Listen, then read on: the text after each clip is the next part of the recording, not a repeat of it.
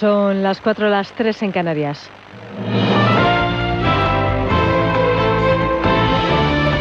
Noticias en Onda Cero. Muy buenas noches. Nos siguen llegando más datos tras la matanza en Nueva Zelanda, el atentado, el atentado supremacista más importante tras el ocurrido en Noruega en el año 2011. Esta noche ha comparecido el responsable de la policía de este país para explicar que tardaron 36 minutos desde que recibieron el primer aviso hasta que detuvieron al principal sospechoso, a Brenton Tarran. También ha confirmado que hay otras dos personas bajo custodia policial. De momento no se busca nadie más en relación a estos ataques, pero pese a ello siguen en máxima alerta. Ismael Terriza. La peor masacre en la historia de Nueva Zelanda tiene al país en estado de máxima alerta. La policía y los cuerpos especiales llevan horas desplegados en Christchurch, la tercera urbe del país de 400.000 habitantes, pero no la única ciudad blindada. La seguridad alcanza principalmente a las mezquitas, mientras se trata de esclarecer si el origen de la masacre alcanza únicamente a este australiano de 28 años que grabó sus 17 minutos de infamia y que idolatraba a personajes como el asesino noruego Breivik, ambos xenófobos, islamófobos, supremacistas blancos. En nuestro país este sábado Pablo Casado presenta sus cabezas de lista para el 28 de abril, donde se ha rodeado de los suyos. Hay muchas caras nuevas y pocas que tengan que ver con el gobierno de Mariano Rajoy. Será en un acto de Madrid donde también en Madrid va a estar hoy Pedro Sánchez, que defiende que su ejecutivo va a seguir gobernando hasta el último minuto, por mucho que les moleste al resto de partidos que utilice la figura de los reales decretos. Yo como presidente del gobierno tengo dos alternativas. Una, pues no hacer nada, que eso es lo que hacía el anterior presidente del gobierno, ¿no? Se ponía de perfil y decir, bueno, pues aquellos que han obstruido ganan o, mediante Real Decreto Ley, pues aprobar las medidas que considero que son necesarias para el conjunto de la mayoría social de este país. ¿Y sabéis qué? Que empezamos a gobernar desde el primer minuto después de la moción de censura y tengo malas noticias que decirle al Partido Popular y a Ciudadanos. Vamos a gobernar hasta el último minuto de la legislatura.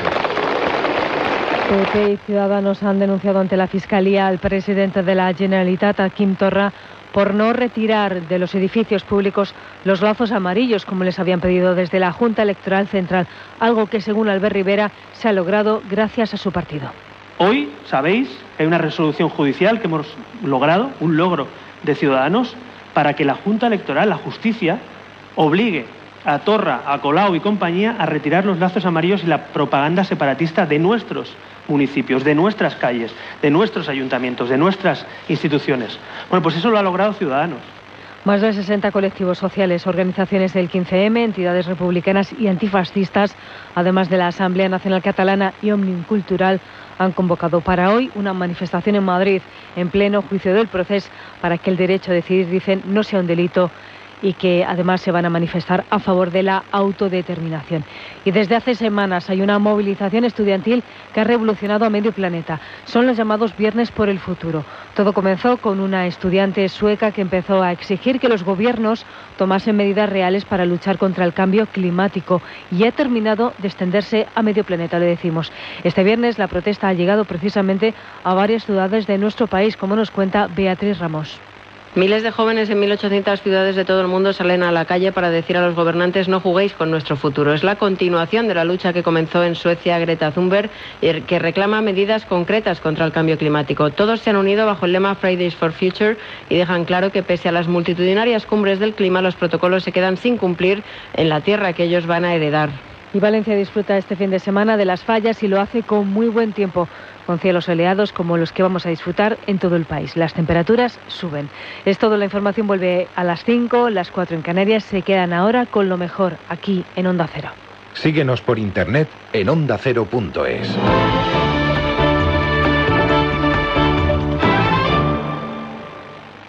Este sábado vive en Radio Estadio una tarde de deporte. Desde las tres y media, Real Madrid Celta, Athletic de Bilbao Atlético de Madrid, Leganés Girona. Atención especial a los encuentros de Segunda División. Además, toda la información del Gran Premio de Australia de Fórmula 1. Este sábado, tarde de deporte en Radio Estadio, con Héctor Fernández, Javier Ruiz Taboada y las mejores voces del deporte. Y el domingo, el resto de encuentros de la jornada. Te mereces esta radio. Onda Cero, tu radio.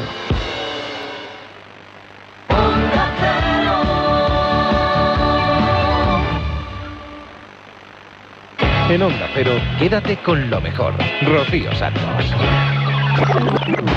Usted si tiene más de 30 o de 40 años, a ti si tienes más de 25, pues no hará falta que nadie te explique qué fue el 11M, porque muchos o pocos tendrás tus propios recuerdos. ¿Dónde estabas? ¿De quién te acordaste? ¿O por quién te preocupaste aquella mañana? Los mayores atentados en la historia de España. Por ahí la maldita hemeroteca tiene mucho trabajo, creo. Sí, porque es el mayor atentado de la historia de España y seguramente este es el mayor bulo también, por lo menos documentado de nuestro país, ¿no? El ácido ETA. Vamos a conocer la historia de un científico ruso, la historia de otro científico más que parecía poder hacer cosas, que fue asesinado. Lamentan la intención de algunos partidos políticos y organizaciones sectoriales de eliminar la educación especial que atiende miles de niños, niñas y jóvenes en toda España. Uno de los responsables de esta plataforma es nuestro compañero José Luis Izquierdo, Mago More. Muy buenas noches, More, ¿cómo estás? Buenas noches, ¿qué tal?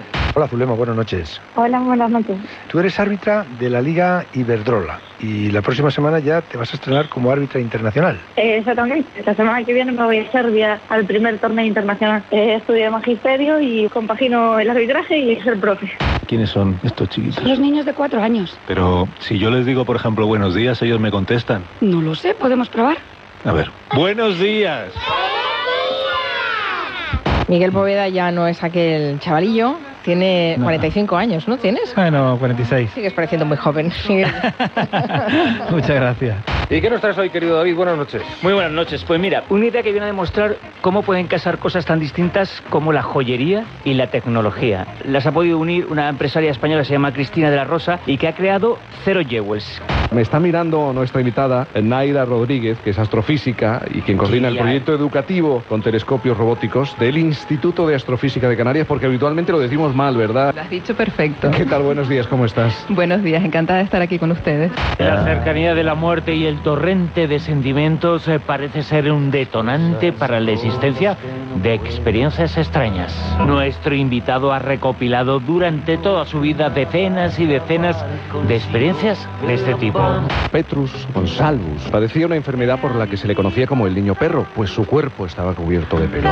Pero la historia de Petrus también es la historia de un amor singular y complicado, pues existió una bella que terminó amando a esta bestia. Yo tenía que nacer en invierno, pero como no tenía camiseta me estuve esperando para nacer en verano y nací, no estaba mi madre en casa y yo nací solo y bajé a decírselo a la portera. Dije, señora Julia, que soy niño, que he nacido, no está mi madre en casa, a ver quién me da la merienda. Hola, buenos días, ¿qué tal? Usted es alumno del colegio. Sí, pero he repetido mucho. he repetido todo, desde la reválida antigua. Eso ya no existe, ¿no? Por eso. ¿Cuál es la asignatura que peor se le da a usted? La plastilina. Antes tenía más sabor.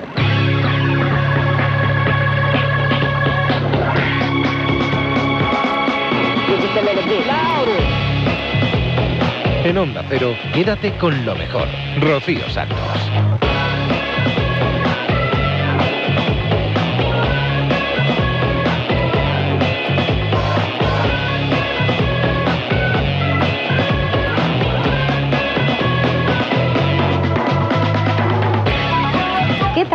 Noches, ¿cómo estáis? Bienvenidos a Quédate con lo mejor. Este es el programa resumen de Onda Cero. A partir de este momento vamos a intentar repasar todas las cosas buenas que hemos oído a través de los micrófonos de esta casa. Ya hemos oído un resumen del resumen, hemos escuchado las voces de José Ramón de la Morena, de Carlos Alsina, de Julia, bueno, las voces de esta casa y los invitados, a los cuales pondremos ahora nombre y apellidos, pues a partir de este momento, porque daremos un repaso por más de uno, por Julia en la Onda, por Fin no es lunes, La Rosa, La Brújula, El Transistor, y precisamente por ahí vamos a empezar por El Transistor, saludando a Zulema González. Ella arbitra en la Liga de Iberdrola. Le gusta tanto el fútbol como los niños, que también es profe. En la pandilla de tus amigas, ¿cuántas jugabais al fútbol? Pues la verdad es que de mi grupo era yo sola, de, de mi edad, y bueno, luego tenía a Vanessa Otero, la jugadora de la selección española de fútbol sala, que también es aquí de Orense, y bueno, pues jugábamos un poco juntas, aunque éramos de distintas generaciones. Pero en, en la pandilla, las demás chicas eh, no les gustaba ninguna. No, no solo no le gustaba, sino encima que de aquellas aún era la visión esto de un poco mm, eres como marimacho por jugar al fútbol, que gracias a Dios esa adicción va desapareciendo poco a poco. Y luego encima, encima que para tus amigas eres marimacho Y para los chicos, porque pff, te miran también así un poco, ¿no? Bueno, la verdad es que con los chicos siempre tuve bastante aceptación y bueno, la mayoría de mis amigos son hombres y en ese sentido he tenido menos problema que por ¿Sí? parte de las mujeres incluso. Ajá. Y, y luego, ¿cómo, ¿cómo decides dedicarte al arbitraje? Pues la verdad fue un poco fruto del jugar, como no había equipos femeninos y el tema de vestuarios, cambiarte y eso era un poco complicado ya a partir de cadetes, pues tenía la oportunidad, tengo, bueno, tengo familiares que fueron árbitros en tiempos y bueno, tenía la figura del arbitraje cerca y, al probar engancha. ¿Cuándo mm, decides dedicarte al arbitraje? Porque eh, tenías un tenías un, un primo o un tío árbitro. Dos tíos y un primo, Dos tíos y un primo, ¿no? exactamente. Y, y- Todos chicos, pero bueno. y le- y les ibas a ver arbitrar. Eh, bueno, eh, Abernas lo veía por la tele, en este caso estaba arbitrando aquellas en primera división. Y bueno, tanto Manolo, que fue con quien empecé en el fútbol base, por así decirlo, los primeros dos años, salí con él de asistente para formarme. Y mi primo pitaba en tercera división de aquellas y ahora mismo es uno de mis asistentes específicos. Se, hace duro se- ser árbitro chica, te, te insultan mucho, porque a los árbitros normalmente les insultan, son un poco el, el pararrayos del, del partido. Pero eh, encima, siendo chica, debe ser más duro, ¿no? Yo creo que, eh, desgraciadamente, el trato que da la sociedad a la figura del árbitro es bastante denigrante. Da igual que seas hombre o mujer. Pero bueno, en el caso de ser mujer sí que es cierto que algunos insultos van más relacionados con esa figura de mujer que propiamente con la tarea que tú estás desarrollando. ¿Cuál, cuál ha sido el, el- el partido en que peor lo has pasado? La verdad es que fueron en los, eh, los comienzos, o sea, yo creo que era entre un poco empezar 12 años y la regional, que al final tienes a la gente apenas a dos metros tuya, como que te impacta más, este, todo lo que te dicen lo escuchas mucho más de cerca. Después, yo creo que las, cuando iba de asistente a segunda regional, primera regional, yo creo que lo- más complicado fue esa etapa. ¿En, alguna, ¿En alguna ocasión te han intentado agredir? Por desgraciadamente me han intentado agredir en más de una ocasión y me han agredido en dos. ¿Sí? ¿Y dónde fue? Fueron, eh, bueno, fueron partidos de regional, eh, por suerte fue poca cosa, fue un- apenas un empujón y, y, bueno, un hombre con un paraguas, que, bueno, un estadio de embriaguez y me agarró, agarró con, bueno, pues, con el paraguas en el tobillo y me tiró al suelo. ¿Y en, y en tu casa cómo lo llevan? Bueno, en casa después de 14 años ya no les queda otra, pero bueno, al principio fue un poco raro el hecho de llegar. Con 11 quise apuntarme y ellos me dijeron, bueno, espérate un año, mm, piénsatelo bien. Y como seguía detrás de esa idea, pues al final dijeron, pues venga, para adelante. Y la verdad es que por, por la otra parte tengo el apoyo total de mi familia. Y mi madre se ha comido mis partidos desde el día uno y sigue haciéndolo siempre que puede, así que nada, apoyo total. Mm, Zulema, ¿tienes pareja? Eh, sí, ¿Y cómo lo lleva? Bueno, eh, al formar parte del gremio es más sencillo. Ah, ¿es, árbit- es árbitro él también? Sí, también. Ajá. Y, joder, pues... ¿Y en qué categoría arbitra? En preferente. Ah, en preferente. O sea que la conversación de vosotros hablando de fútbol no es aburrir, ¿no? Bueno, es 24 horas fútbol en casa, básicamente. Sí. Que mm, es, eh, es, eh, es más complicado para, para una mujer eh, ser árbitro. ¿Lo, lo habéis hablado alguna vez con él? Yo creo que a día de hoy el ser mujer o sea, te da facilidades que cuando empezaba no tenía. A día de hoy la verdad es que tanto la Federación Española como los distintos comités están apostando mucho por, por el fútbol femenino, lo que conlleva que el arbitraje femenino vaya de la mano. Y la verdad es que te- tienes oportunidades que, que te ayudan y te dan muchas más ganas de seguir adelante. Para un chico ahora mismo es muy difícil poder viajar por España. Nosotros apenas en unos años, si te esfuerzas, puedes llegar a participar en la Liga Iberdrola. Entonces, en ese sentido, pues tenemos una oportunidad de oro las mujeres a día de hoy. Eh, ¿Has arbitrado chicos y chicas? Sí, yo, de hecho, arbitro tercera división en Galicia y, por otra parte, bueno, eh, soy tanto internacional como árbitro en la Liga Iberdrola a nivel España. ¿Y, y es más fácil arbitrar a los chicos o a las chicas? Yo creo que hay que amoldarse a cada partido. O sea, hay partidos de chicas llevaderos, hay partidos de chicas súper complicados y lo mismo con los de chicos. Es un poco el árbitro y a cada partido. Zulema, me alegro conocerte. Muchas gracias. Muchísimas gracias a vosotros. Hasta mañana, buenas noches. Buenas noches. Zulema es árbitra, árbitra de Orense, tiene 26 años y arbitra en la Liga de Iberdrola. Quédate con lo mejor en Onda Cero. Damos el salto a la brújula y charlamos con un amigo de esta casa. Estuvo de colaborador durante mucho tiempo, el mago More. Tiene un hijo con una minusvalía y a través de él, a través del mago More, hemos conocido por qué los padres de niños con educación especial rechazan el cambio de alumnos a colegios ordinarios. ¿Quién y cómo pretende eliminar la educación especial que, como decís en el manifiesto, atiende a miles de niños, niñas y jóvenes en toda España con discapacidad? Pues mira, esto parte del CERMI, que es el Comité Español de Representantes de Personas con Discapacidad, que actúa por su cuenta y entonces decide denunciar a España ante la ONU porque dice que aquí segregamos y entonces quiere que toda la educación sea inclusiva. Vienen dos señores de, de la ONU, pasan aquí unos días, no sé si 10 o 12, eso da igual, y entonces le llevan a ver centros y estos señores emiten un informe desfavorable a España, que naturalmente está recurrido por España, creo.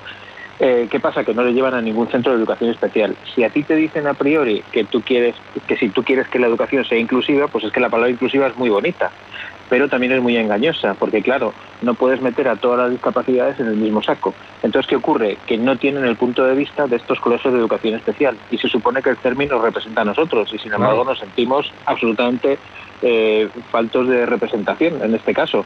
Entonces, eh, no entendemos por qué quieren hacer toda la educación inclusiva, porque hay casos muy especiales. Cualquiera que eh, tenga cerca a alguien con alguna discapacidad intelectual sabe perfectamente que eso es imposible y me cuesta mucho creer, y hablaremos con el CERMI en su momento, claro, eh, que, que esto mm, pueda ser así por parte de personas que viven en esa situación y que conocen esa situación. Eh, Pues esto es lo que nos pasa a nosotros, que nos parece tan increíble que pensábamos que esto no iba a ninguna parte, parecía como una broma. Es como cuando te dicen, va a salir el Brexit y dices tú, es imposible, pues ahí está. Va a salir Trump, es imposible, pues ahí está. Y de repente esto parece que va para adelante, hay una propuesta no de ley, creo que se llama, y de repente dices tú, pero bueno, esta locura, bueno, pues va para adelante. Entonces los padres ya nos hemos movilizado muy preocupados porque, claro, tú imagínate la cantidad de casos que tenemos de niños rebotados de educación o de colegios ordinarios, no me gusta la palabra, pero es la manera de llamarlos, que han venido a educación especial porque al final no se han sentido incluidos. Y ojo, que nosotros defendemos los niños que puedan estar en la inclusión y la integración. La defendemos, por supuesto que la defendemos. Si hay niños que pueden integrarse, ¿por qué no van a hacerlo? Pero es que los nuestros no, ya sabemos que no. Entonces, este es el verdadero problema que son colegios de educación especial que están funcionando fenomenal con el esfuerzo de muchísimos padres que en muchos casos han hipotecado su casa para poder construir estos centros y de la noche a la mañana nos los quieren quitar. Y es que es una aberración absoluta, o sea, nadie lo entiende. De hecho, nos gustaría que alguien del CERMI viniera a explicárnoslo, porque a fecha de hoy, que yo sepa, nadie nos ha explicado cómo quieren hacerlo. ¿Habéis llamado a su puerta para que os lo expliquen? Eh, sí, sí, han llamado a su puerta y, y, y ahí estamos, intentando que nos expliquen a qué centros han venido estos señores de la ONU, que no nos han dicho nada, y por supuesto intentando que nos expliquen cómo lo quieren hacer, porque tú imagínate meter un niño de estos en un colegio de integración. Tenemos un montón de casos de niños que les dejaban, pues eso, como si fueran muebles allí. Porque claro, como no podían estar con la clase y como no tienen medios para atenderlos, ¿qué hacían? Los llevaban a un sitio, en un aula donde había un profesor con cinco o seis niños, cuando estos niños necesitaban unos cuidados muy, muy específicos. Eh, decís en el manifiesto, el derecho a no ser discriminado no supone tratar a todos igual, sino tratar a cada uno como necesita. Para lograr una inclusión social, laboral, familiar y de ocio desde la educación especial se trabaja y se persigue el máximo desarrollo de todas las capacidades del alumno y de la alumna, no solo de sus competencias curriculares, que en algunos casos pueden estar muy alejadas de las de otros niños y niñas de su misma edad sin discapacidad. Pues fíjate, hay niños que integrarse en la sociedad es que aprendan a tener el sostén cefálico, es decir, que aprendan a sujetar la cabeza, que aprendan a no gritar en un espacio y que aprendan a estar en un restaurante. Eso es la integración para unos niños. Y en otros casos, fíjate hasta qué punto nosotros defendemos también la integración, hay niños que han estado, como el caso de Janet, que es una película preciosa que os recomiendo porque es la única sordociega europea que ha, hecho, que ha sido capaz de, de hacer una carrera universitaria. Y es una peli espectacular. Esta niña estuvo 12 años en educación especial. Si no llega a ser por esos 12 años, sordociega, jamás hubiera podido hacer una carrera. O sea que fíjate hasta qué punto es, es eh, importante la educación especial para que luego se intente la integración. Pero si no es, existe esa educación especial con especialistas, difícilmente vamos a poder integrarlos. Muy bien, pues eh, eh, More, muchísimas gracias, Gracias por tu tiempo.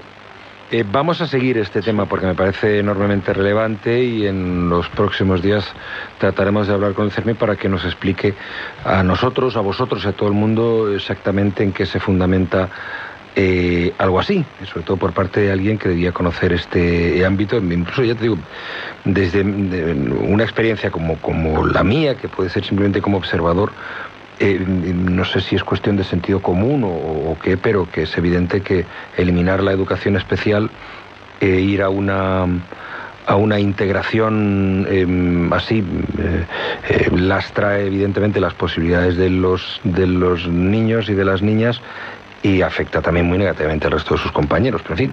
Pues fíjate, nos llaman, nos llaman segregadores por meterlos en colegios especiales. O sea, que imagínate cómo estamos.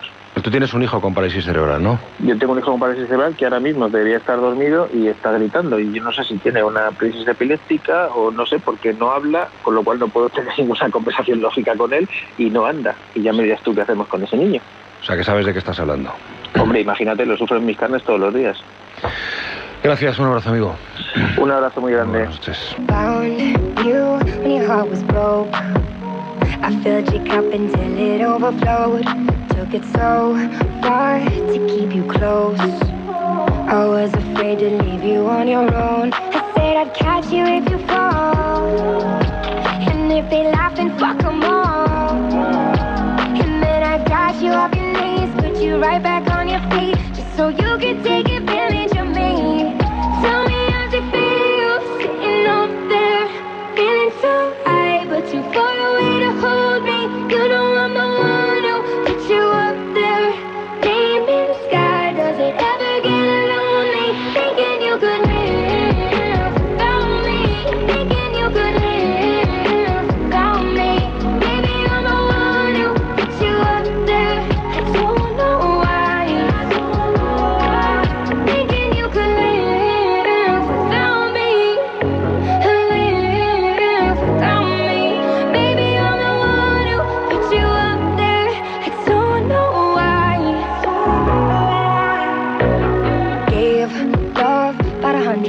tries, just running from the demons in your mind. Then I took yours and made them mine.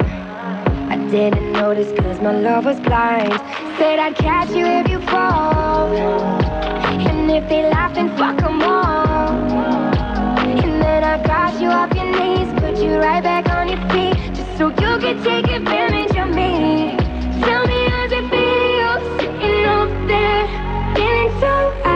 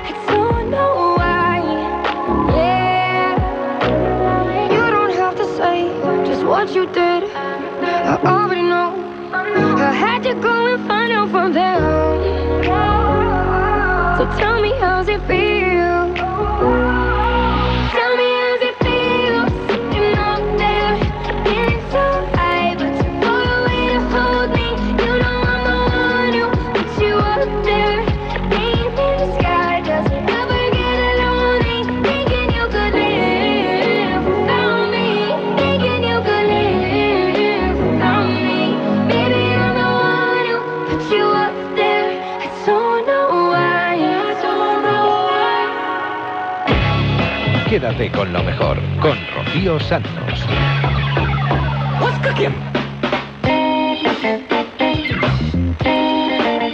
Es incomprensible totalmente. Y estamos muy a favor de la lucha del mago More. Seguimos en la brújula ahora con David Robles. En su sección What's Cooking nos trae a una emprendedora que es Cristina de la Rosa. Ha creado Zero Jewels, una joya con NFC que se asocia con el móvil para archivar los recuerdos y las fotografías que tú quieras. Ellos lo que han creado es un camafeo, ¿no? Este camafeo es una joya por fuera pero por dentro tiene algo especial. De hecho, ellos dicen que por dentro tienen como un tesoro de emociones. Realmente lo que tiene por dentro es tecnología. Que cuando tú pasas el móvil cerca del camafeo, se activa en la pantalla de tu móvil recuerdos, fotografías o vídeos que tú hayas guardado previamente. Como si fuera magia. Tú pasas el móvil por el camafeo y se activa eso en, en la pantalla. ¿Esto cómo se hace? Esto no es magia, esto es, esto es bueno, es una tecnología sencilla, pero, pero funciona muy bien. Eh, tú simplemente tienes que ir a la página web de, de- de estos chicos, que es Zero Jewels, eliges el camafeo que quieras, son 12 modelos, eh, y te llega un link a tu correo electrónico. Ese link tiene, eh, bueno, unas claves que te permiten descargar una aplicación en tu móvil y eh, con unos sencillos pasos, pues añadir las fotos, los vídeos, lo que tú quieras a, esa, a esa cuenta, a esa, a esa aplicación y ahí ya está, no tienes que hacer nada más. Tanto el camafeo como el móvil desde ese momento están asociados y cada vez que tú pases el móvil por delante de, de tu camafeo se abrirá pues, todo ese abanico de recuerdos en la pantalla de tu móvil. La joya es un vehículo donde va toda esa información o todos esos mensajes o el contenido de la joya. eh, no se ve desde la joya, sino que necesitas el móvil para visualizarlo. Activarías el NFC en el móvil, pasarías la parte trasera del móvil por encima de la joya y entonces automáticamente en tu móvil te empezarían a ver los recuerdos que lleva asociado tu joya. Y nada, contarte solamente que empezaron en septiembre, que les va muy bien las ventas, que fueron un regalo pues muy, muy curioso y muy destacado en, en Navidades. Eh, el precio, la gente se pregunta, 120, 200 euros. Y dice, ay, puede ser caro, pero si tú te pones a pensar que es una joya, que está hecha a mano, que tiene encima esta tecnología y, y que es como sorpresa, pues es una cosa muy, muy curiosa, bueno, pues a lo mejor está bien. empleado. Pues anotado queda. Cero Jewels. Rocío Santos. Quédate con lo mejor.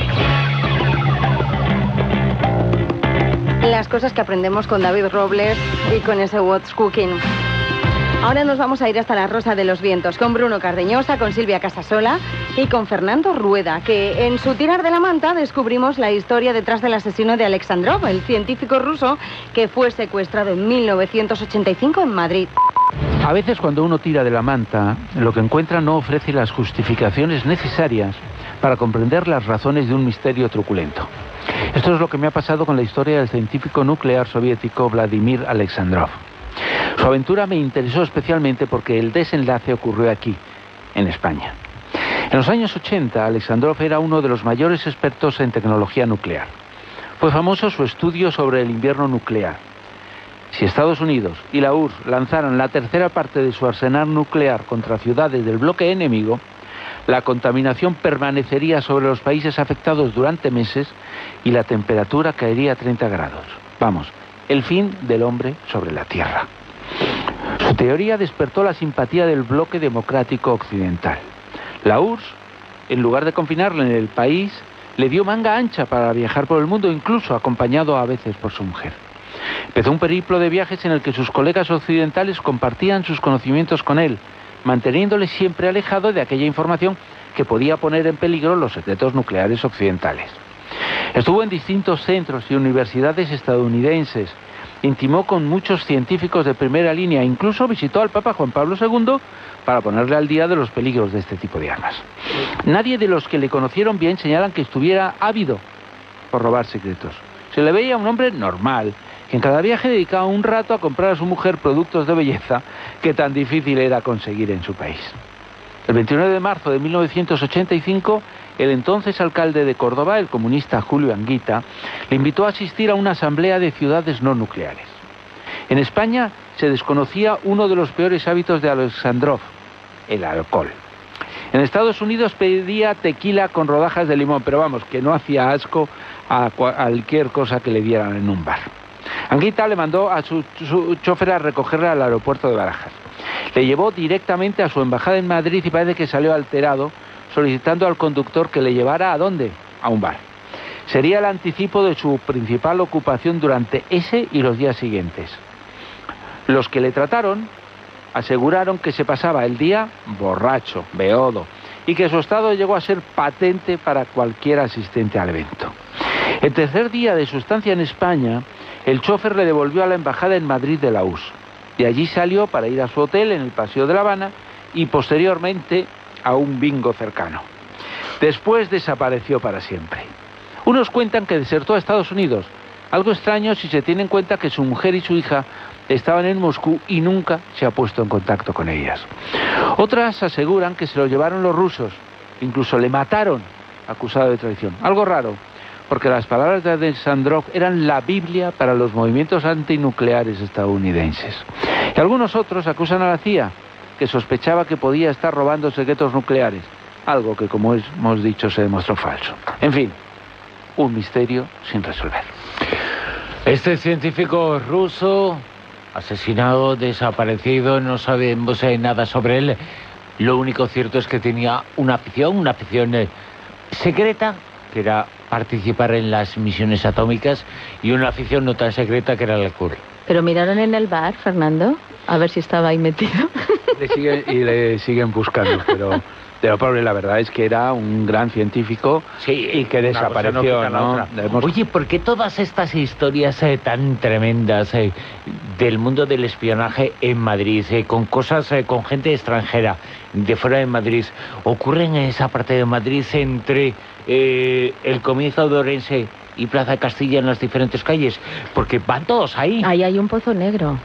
Porque ahí está la embajada de Cuba, está la embajada de, de, de la URSS, estaban los centros de- del servicio secreto, porque ahí se centra, se concentra todo.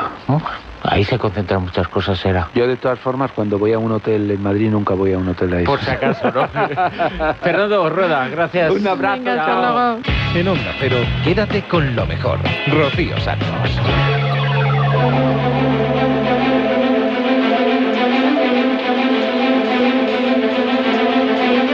¿Te gustan las historias paranormales? ¿Y las historias paranormales que se desarrollan en hospitales? Esto da un poco más de miedo, ¿verdad? Hemos hablado con Alejandro Parra, que es el mejor parapsicólogo del mundo, sobre estas experiencias extrañas. siempre buscando que la ciencia se dé cuenta que la parapsicología, aunque tiene enemigos dentro y fuera, pero que es una ciencia y que el estudio es extraordinariamente digno. Eh, totalmente, totalmente, sí, sí, sí, sí. Y de hecho en mi libro rescato justamente eh, todas las investigaciones llevadas a cabo en el ámbito hospitalario, en relación sobre todo con pacientes que han tenido este tipo de experiencias tan inusuales, ¿verdad? Acabas eh, de publicar, eh, se publica en Luciérnaga el libro El último abrazo de despedida del que nos estás hablando. Un libro que habla de experiencias extrañas eh, protagonizada por gente que trabaja en hospitales y que está cerca de pacientes. En suma, lo que nos habla es de cómo el sentimiento, cuando es eh, muy fuerte, parece convertirse en un rampa lanzamiento para este tipo de experiencias.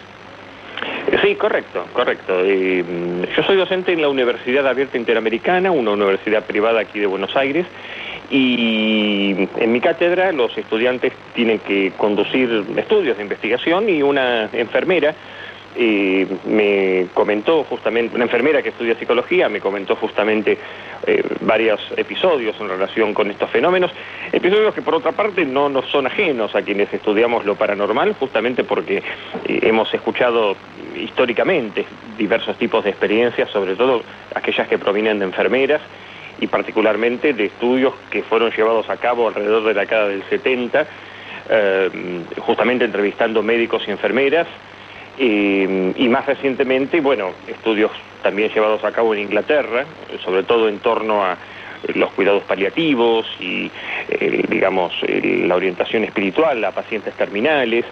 Y este tipo de episodios, en términos generales, no son ajenos al ámbito de la enfermería hospitalaria y no solamente el, el hospital o los sanatorios o las clínicas, sino también los hogares de ancianos, los gerontopsiquiátricos, hasta incluso las ambulancias. O sea, hay un enorme número de eh, anécdotas, experiencias y lo que hemos intentado hacer, lo que he intentado hacer, eh, yo y un equipo de colegas, pero sobre todo yo a la cabeza de este, de este estudio, es eh, fundamentalmente una encuesta que se llevó a cabo alrededor de más de mil enfermeras, pero los casos que hemos recopilado son de alrededor de 404 casos, en los cuales, eh, digamos, personal, sobre todo de enfermería, aunque también tenemos eh, cuidadoras y, eh, eh, digamos, operarios de limpieza, médicos, directores de hospitales, ¿no? Cada uno en diferentes niveles de jerarquía, e incluso familiares de personas hospitalizadas que han sido testigos de una cantidad de,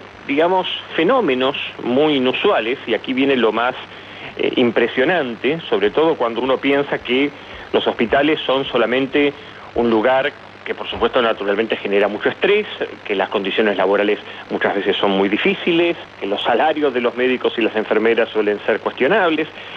Y, y en ese entorno ocurren, digamos, episodios en los cuales al menos el 30% de las enfermeras dice haber reconocido haber tenido algún episodio que hemos dividido en dos grandes grupos. Episodios en donde las enfermeras han sido testigos directos de estos eventos que ahora vamos a mencionar y enfermeras que han oído de parte, que no han tenido ninguna experiencia, pero sí han conocido colegas suyas extremadamente confiables en, un contexto de, eh, exclusiva confidencia y que les han confesado a sus, o, o han recibido, digamos, la confesión de parte de, la- de las otras enfermeras testigos de eventos o de fenómenos que van, por ejemplo, desde eh, apariciones, eh, y ahí tenemos, bueno, un amplísimo rango de diversos tipos de experiencias, una de ellas, quizá entre otras la más común, es eh, un fenómeno que se repite incluso en otros contextos culturales, que es el, fenómeno de la eh, White Lady, ¿no? que es la, la dama blanca, una suerte de figura aparicional, eh, a veces asociada con una mujer joven, eh, que a veces se ve bajo la forma de una sombra o bajo la forma de una, siempre antropomórfica, claro, eh, que eh, parece rodear o parece estar cerca de un bebé que está a punto de morir. ¿no? Eh, entonces hay varias enfermeras que han sido testigos de estos episodios. Otras veces las apariciones tienen varios tipos de modalidades sensoriales. Por ejemplo, una modalidad es la sensación de frío extremo, al punto que hay enfermeras que relatan, por ejemplo, haber sentido que esa, eh, ese, ese frío las atraviesa de alguna manera y tienen la certeza además de que una persona acaba de morir en ese momento y luego lo confirman minutos más tarde. Otras enfermeras hablan de episodios de ver, por ejemplo, en torno al cuerpo de un paciente, eh, sea un niño o sea un adulto, un anciano en los hogares, por ejemplo, o en los hospitales pediátricos también, donde obviamente son muy frecuentes estos episodios, que en torno al cuerpo se despide o se emite una suerte de vapor, nube, luz, puntos luminosos, y el paciente ovita, o sea, el paciente fallece en ese, en ese momento.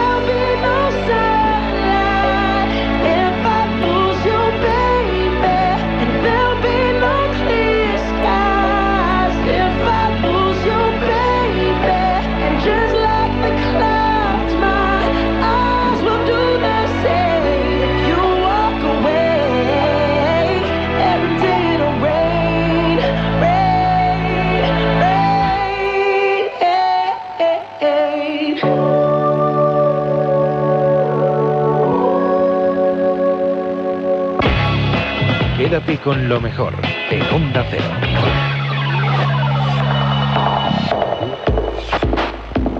La semana pasada Jaime Cantizano se fue a hacer el programa a Tenerife con motivo de los carnavales. Y ya sabéis que las Islas Canarias, además de ser un sitio maravilloso, un paraíso, donde vivir o donde veranear, es un lugar muy relevante a nivel mundial para poder observar las estrellas. De ello hemos hablado precisamente con Naira Rodríguez, que es astrofísica y coordinadora del proyecto educativo con telescopios robóticos en el Instituto de Astrofísica Canario. ¿Por qué es tan importante eh, Canarias para la astrofísica mundial? Pues porque tenemos unos cielos excelentes, ¿no? Ese sería el, el primer paso, es que tenemos unas condiciones naturales aquí en Canarias, en las cumbres de Canarias, que son excelentes para, para poder observar el universo. Eh, somos islas en medio del océano, bañadas por los vientos alisios, y entonces en altura estos vientos son muy estables, muy secos, y por tanto nos permiten eh, tener eso, unas condiciones excepcionales.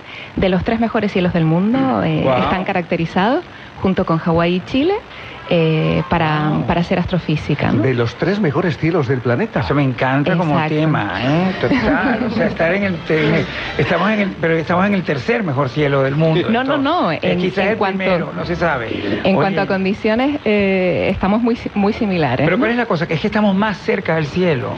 A ver, tenemos en altura, eh, Claro. los observatorios están a 2.400 metros de altura. Claro, aquí el TID juega un papel fundamental. Sí, sí, sí. Y la cumbre de La Palma también. Eh, tenemos esa altitud que está por encima eh, de lo que llamamos el mar de nubes, ¿no? Eh, que nos, nos da una imagen preciosa cuando subimos a la cumbre de ver esa especie de mar blanco, de nubes, y nosotros estar por encima. Y además eso, que estaríamos en esa capa de la atmósfera muy estable.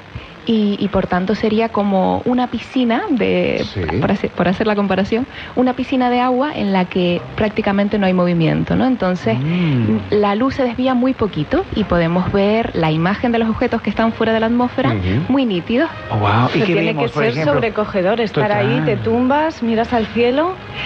Sí, sí, el, bueno, eh, cuando vas al- sobre todo a La Palma, que bueno, además de tener esas condiciones naturales, tenemos una ley del cielo que protege esas condiciones para que sigan estando como, como son, ¿no? Explícame esto de la ley del cielo, que me parece... Sí, pues esta ley protege eh, nuestras cumbres, los observatorios, tanto de contaminación lumínica como de otros tipos de contaminación, por ejemplo, de... O sea, hay limitaciones de todo tipo. Eh, bueno, de todo tipo. Por ejemplo, no pasan rutas aéreas por encima Mm. de los observatorios que eh, podrían entorpecer las observaciones, ¿no? Podríamos estar viendo una galaxia y de repente tener una traza de un avión. Sí. Entonces, eso lo intenta, bueno, lo frena esta ley. Y también eh, la emisión de luz, intentamos que sea una luz lo menos perjudicial para, mm, para la observación nocturna y además esto tiene eh, consecuencias de, de, mm, eh, o sea, económicas, ¿no? Porque la luz que usamos en realidad es la que se necesita en el suelo, ¿no? No necesitamos emitir luz hacia el cielo, que lo único que nos hace es des- no nos permite ver las estrellas. Eh, sorpréndenos con un último descubrimiento. Oh, Bueno, desde los observatorios de Canarias, la verdad que, que se hace ciencia en todas las áreas de la todas. astrofísica. Mm. Sí, quizás ahora lo que está más de moda es el descubrimiento de exoplanetas. Hace 25 años eh, no conocíamos sino los planetas de nuestro sistema solar Claro. y ahora estamos, bueno, ayer estábamos a 3.990 y pico planetas descubiertos fuera del sistema solar. No. O sea, casi 4.000 planetas ya conocemos fuera del sistema solar. Qué cantidad de gente para conocer, ¿no? Seguro que muy abanico, ¿cómo se interesante. abre el abanico? Total, que tal- ay, me encanta, nuevos lugares. Y dime una cosa, viniendo para acá, ¿cuánta gente de otro planeta te has encontrado? Pues yo he llegado un poquito más tarde que ustedes, Sí. pero ya estaban limpiando las calles. Pero seguramente en alguno de estos planetas eh, habrá seres que tienen pintas muy parecidas a los disfraces que hacemos aquí. Somos muy, muy originales en Canarias haciendo disfraces, así que cuando los descubramos pues no nos sorprenderemos tanto porque ya habremos visto disfraces parecidos. Naira Rodríguez, eh, un placer eh, haber madrugado contigo, que nos hables del cielo. Al final, tarde o temprano, en algún momento del día o de la noche, siempre levantamos la mirada y, y dedicamos unos minutos, unos segundos a mirar a las estrellas. No sé si buscando algo, buscando respuestas o pidiendo que alguien venga a vernos, tal vez, que alguien venga a visitarnos. Gracias por estar esta mañana aquí con nosotros. Muchas gracias a ustedes, un placer. Quédate con lo mejor, con Rocío Santos.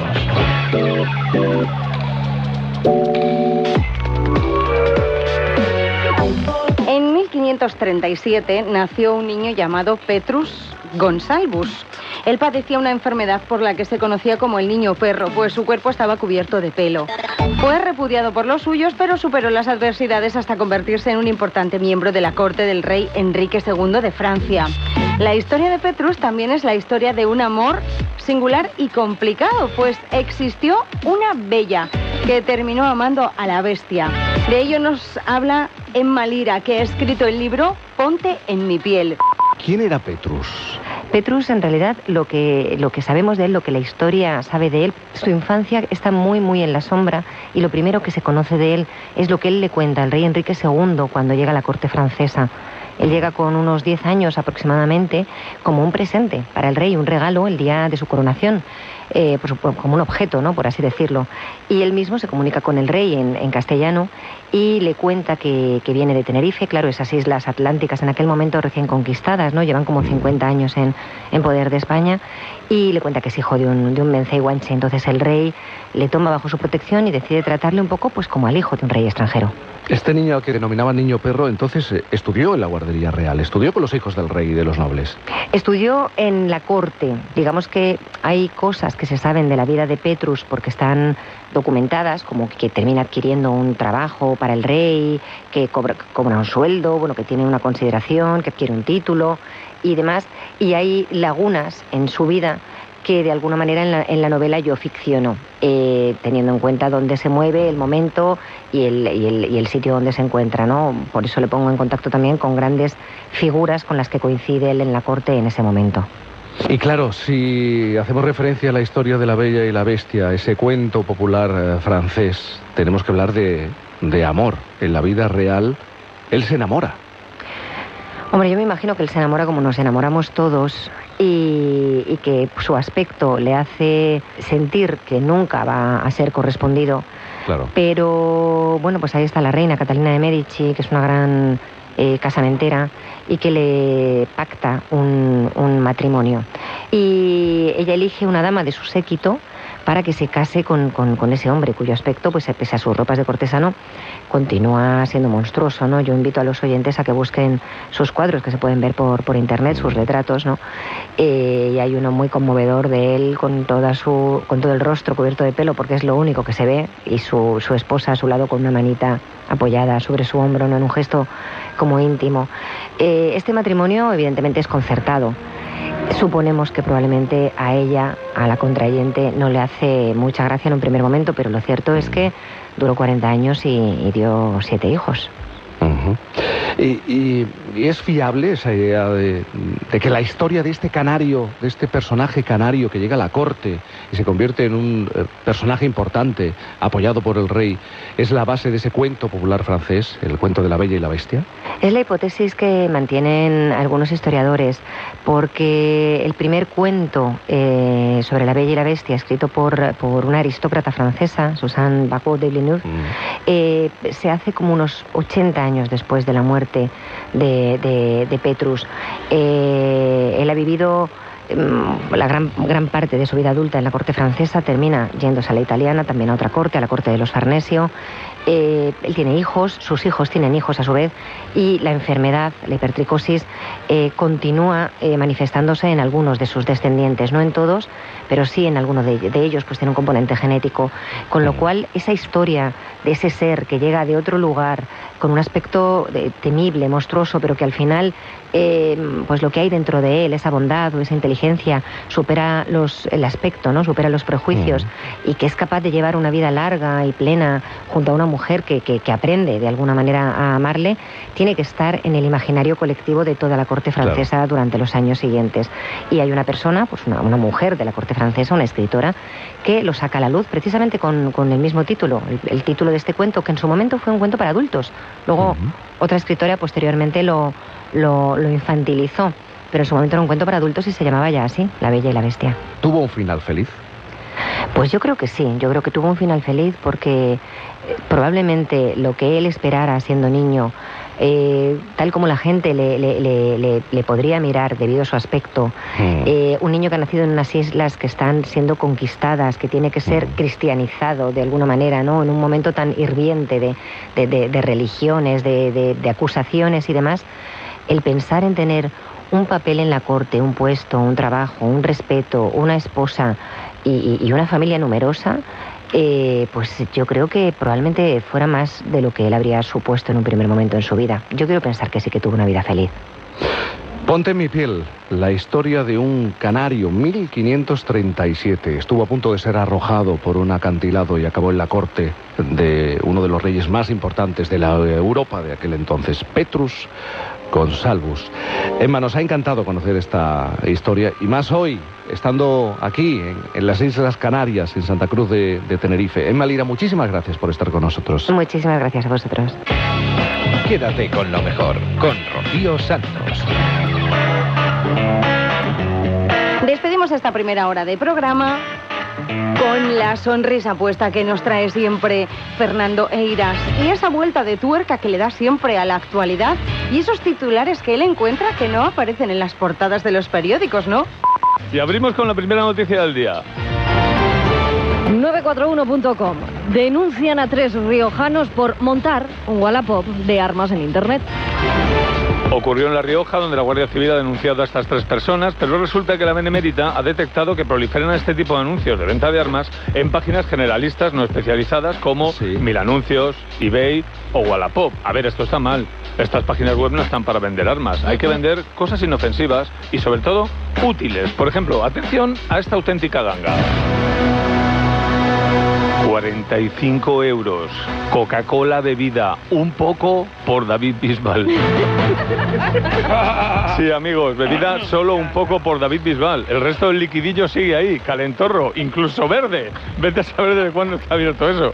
Si fuera un rizo de la cabeza o de otro sitio, pues vale. Pero esto, la humanidad se va a la mierda, chavales. Otro objeto útil. ¿Cuántas veces habéis tenido que montar un mueble de Ikea cuando con la llave, usando la llavecita esa que te deja los dedos en carne? La viva? llave Allen, ¿no? La llave eso Allen. es, sí, muy bien. Bueno, pues tú imagínate que desembalas y se han olvidado de meter la llave esa. No pasa nada. Atención a este otro anuncio de Wallapop. 5 euros. Llaves Alien. Vendo llaves Alien. Originales. Son las que utilizaba Sigourney Weaver para montar estanterías en la Nostromo. y ahora vamos con otro anuncio de algo que todos necesitaremos eh, si nos perdemos eh, estas películas, yo qué sé, si mm, eh, nos perdemos películas en el cine, etcétera, pues luego queremos verlas en casa. Se trata de un completísimo home cinema, ¿vale? Que se anuncia así. 50 euros. Hall Cinema. Hall Cinema color gris con tres altavoces en buen estado. Hall, Hall Cinema marca chiquito la calzada. Hall. Bueno, bien, a poco que uno nave, eh, a poco que uno navegue por eh, se da cuenta de que en internet se vende de todo, incluidas las armas. Bueno, de todo no, ¿eh? Hay cosas que no se venden. Escuchemos este otro anuncio de milanuncios.com. Todo tipo de repuestos para el Mercedes 50 SLC. Menos el chasis. Repito, todo menos el chasis. Está claro, por si me llamas y me preguntas por el chasis, te diré que eres tonto. Todo menos el chasis. Pero esto, ¿el texto es este? El texto es este. Este es el anuncio. Pero en realidad es muy difícil que el chasis se venda. Yo no se sé, venda, yo ¿no? O que, no o que- sé, o no- que se caiga, ¿no? No, Que ese no sé, no Sí, sé, eso- no cuántas veces le han debido llamar para. no ¿Cuántas veces le han debido llamar a este hombre para preguntarle por el chasis para que Todo el este tiempo. anuncio? falta, ¿no? Bueno, vamos allá, vamos a cambiar de tercio con otra noticia. Vanitatis, las rubias no son tan divertidas. El cambio de look que se impuso en los Oscars. Pues nada, resulta que antes de la gala, Emilia Clark, la Calesi de Juego de Tronos, publicó una foto suya en las redes donde aparecía teñida de castaño, para nuestra sorpresa, y les pregunt- y preguntaba a sus fans, así que las rubias son más divertidas, ¿no? Y no solo ella, porque en la gala pudimos comprobar que Charlize Theron y Kate Blanchett también habían adoptado, habían, también habían, se habían teñido el pelo de castaño, y además las tres habían cortado el pelo melenita bob, ¿vale? Así que eh, eh, eh, así viene la moda, ¿vale? Bueno, yo creo que ser divertida no tiene nada que ver con el, con el color de pelo y menos si eres teñida. Pero lo cierto es que en Hollywood hay alguna rubia que si no es divertida lo resulte. Y voy a poner algunos ejemplos de rubias divertidas. La primera, la rubia Sarah Jessica Parker, que la primera vez que usó Twitter escribió... Es la primera vez que uso Twitter y no lo entiendo. ¿En qué momento tienes que decir buenas noches, me voy a dormir? Pues llámame loco, tía, pero igual lo tienes que escribir cuando te vas a dormir y quieres desear buenas noches. O Pero sea, esto lo puso, esto lo puso en serio. Fue su primer, fue Al su primer principio, tuit. claro, fue su primer tuit. de Twitter. Pero yo creo que a- a- adivinaba una cosa que luego iba a pasar. Realmente cómo te desprendes de la red social, porque la red social se apodera de ti. Pero me da que en esa primera que no, decir, pensaba en eso. No sé si lo borró. No, no. Yo o sea, creo que ella- sí. no. Yo creo que estaba diciendo en qué momento te separas de esto, porque esto está No, no, Boris, estaba diciendo- adelantó a Te voy a Trump. poner O sea, otro por ejemplo, ejemplo. Trump, Trump, Trump gobierna a golpe de Twitter. Sí, por ejemplo. compulsivamente, compulsivamente. Bueno, esto es lo que yo creo que ella estaba diciendo. Permito defender a Sara Jessica Parker. Un ejemplo. Voy, voy con otra más. Eh, yo creo que Sara Jessica, eh, en contra de lo que piensa Boris, se lo tenía que haber pensado un poquito más. ¿Vale? No hagas como esta otra rubia, Pamela Anderson, que declaró: Prefiero no pensar. Cuando lo hago, me asusto. Digo yo que será porque pues, se asusta porque se le escucha el motor, yo que sé. En Onda Cero, quédate con lo mejor. Rocío Santos. Cada vez que toco un poco fondo,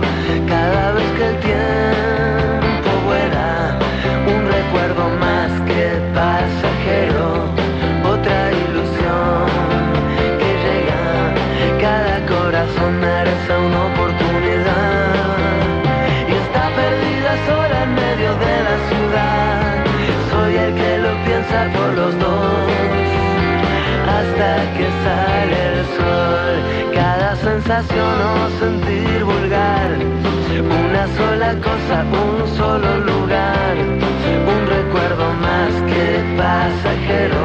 Será como empezar otra vez de cero. Cada corazón merece una oportunidad y está perdida sola en medio de la ciudad. Soy el que lo piensa por los dos hasta que sale el sol.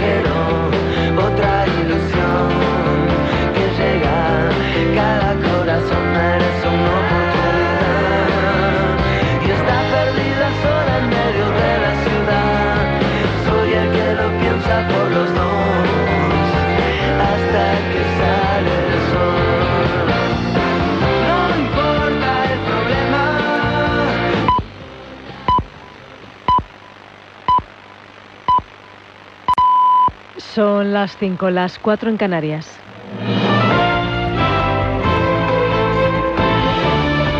Noticias en Onda Cero. Muy buenas noches. El presidente del PP, Pablo Casado, presenta hoy en Madrid a los cabezas de lista de su partido para las elecciones generales del 28 de abril, en los que se prevé una amplia renovación en un acto en Madrid que va a contar con la presencia de los candidatos. El acto que va a tener lugar a las 12 del mediodía en el Círculo de Bellas Artes será el momento también para dar a conocer a los independientes echados por el partido para estas elecciones. José Ramón Arias. Profunda renovación en las listas del Partido Popular de cara a las elecciones del 28 de abril. Los nombres más destacados son los de Cayetana Álvarez de Toledo como cabeza de lista por Barcelona y el de Juan José Cortés por Huelva. Los exministros Catalá y Tejerina encabezan las candidaturas de Cuenca y Valladolid. No queda prácticamente ningún vestigio de los que apoyaron a Soraya Sen de Santa María en el último congreso. El Gobierno ha anunciado tras el Consejo de Ministros de este viernes que tiene previsto exhumar el próximo 10 de junio los restos de Francisco Franco del Valle de los Caídos para trasladarlos posteriormente al panteón familiar del cementerio Domingo Rubio en el Pardo de Madrid, aunque esta decisión podría posponerse si así lo decide el Tribunal Supremo ante el recurso de la familia. Pese a ello, la vicepresidenta del Gobierno, Carmen Calvo, asegura que no entra ni sale en lo que vaya a hacer el alto tribunal. Dice que el Ejecutivo va a hacer lo que tiene que hacer, sin aclarar si va a esperar o no a lo que decida la justicia.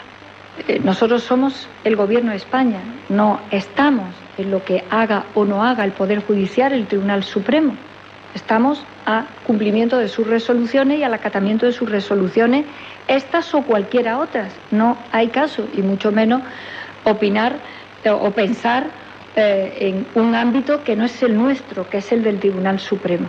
La primera ministra de Nueva Zelanda ha anunciado que va a cambiar la ley que permite tener armas tras el atentado contra dos mezquitas que ha causado, ya saben, 49 muertos. Al parecer, el detenido por el asalto, el australiano Breton Tarrant, de 28 años, estaba en posesión de cinco armas, incluidas dos semiautomáticas, que compró tras obtener el permiso correspondiente en noviembre de 2017. Jacinda Ader asegura que en su país no hay sitio para este tipo de personas ni para este tipo de actos. No hay sitio en Nueva Zelanda para estos actos de violencia extrema y sin precedentes, como está claro que este acto ha sido. El acusado definido como un terrorista extremista de extrema derecha y que no tenía antecedentes penales, compareció este mismo sábado por la mañana allí en Nueva Zelanda ante un tribunal donde fue imputado con cargos de asesinato. Otras dos personas también permanecen bajo custodia policial mientras se investiga su implicación en el atentado. Y los ocho años de guerra en Siria han dejado más de 350.000 muertos, entre ellos más de 21.000 21 menores de edad, según un balance publicado este viernes por el Observatorio Sirio para los Derechos Humanos, que ha alertado de que esta cifra es la que se ha podido confirmar y que el balance real sería muchísimo más elevado. Datos que se complementan con los que ha ofrecido también la ONU. Mercedes Pascua. 350.000 muertos en los ocho años de guerra de Siria, 6 millones de desplazados internos y más de 5 millones y medio de refugiados en otros países, en campos de Jordania, Líbano o Turquía. Según Naciones Unidas, es la mayor tragedia humanitaria de este siglo. Los niños son los más afectados. Hay 2 millones de niños que no pueden ir a la escuela y que no tienen atención sanitaria. En 2018, en el peor año, murieron 1.106 menores. Y hoy está previsto que pasen a disposición judicial los padres de los niños asesinados en Godella, un crío de tres años y medio y su hermana de cinco meses. Ambos son sospechosos de un delito de homicidio. La policía intenta esclarecer lo ocurrido, aunque está siendo bastante complicado. La madre ha sido trasladada a un centro hospitalario para que se determine si está en condiciones mentales de prestar declaración. Al parecer, la madre de la joven había avisado a los servicios sociales esta misma semana para intentar proteger a sus nietos y al final no lo consiguió. Es todo, la información vuelve a Onda Cero a las 6, las 5 en Canarias. Se quedan ahora con lo mejor, con Rocío Santos. Síguenos por internet en ondacero.es.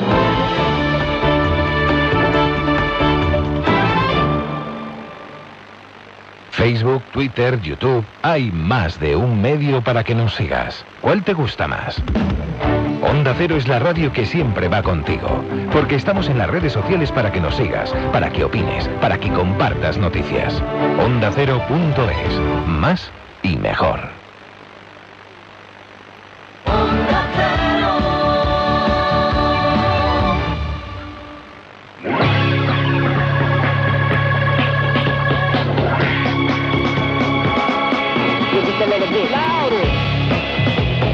En Onda Cero, quédate con lo mejor.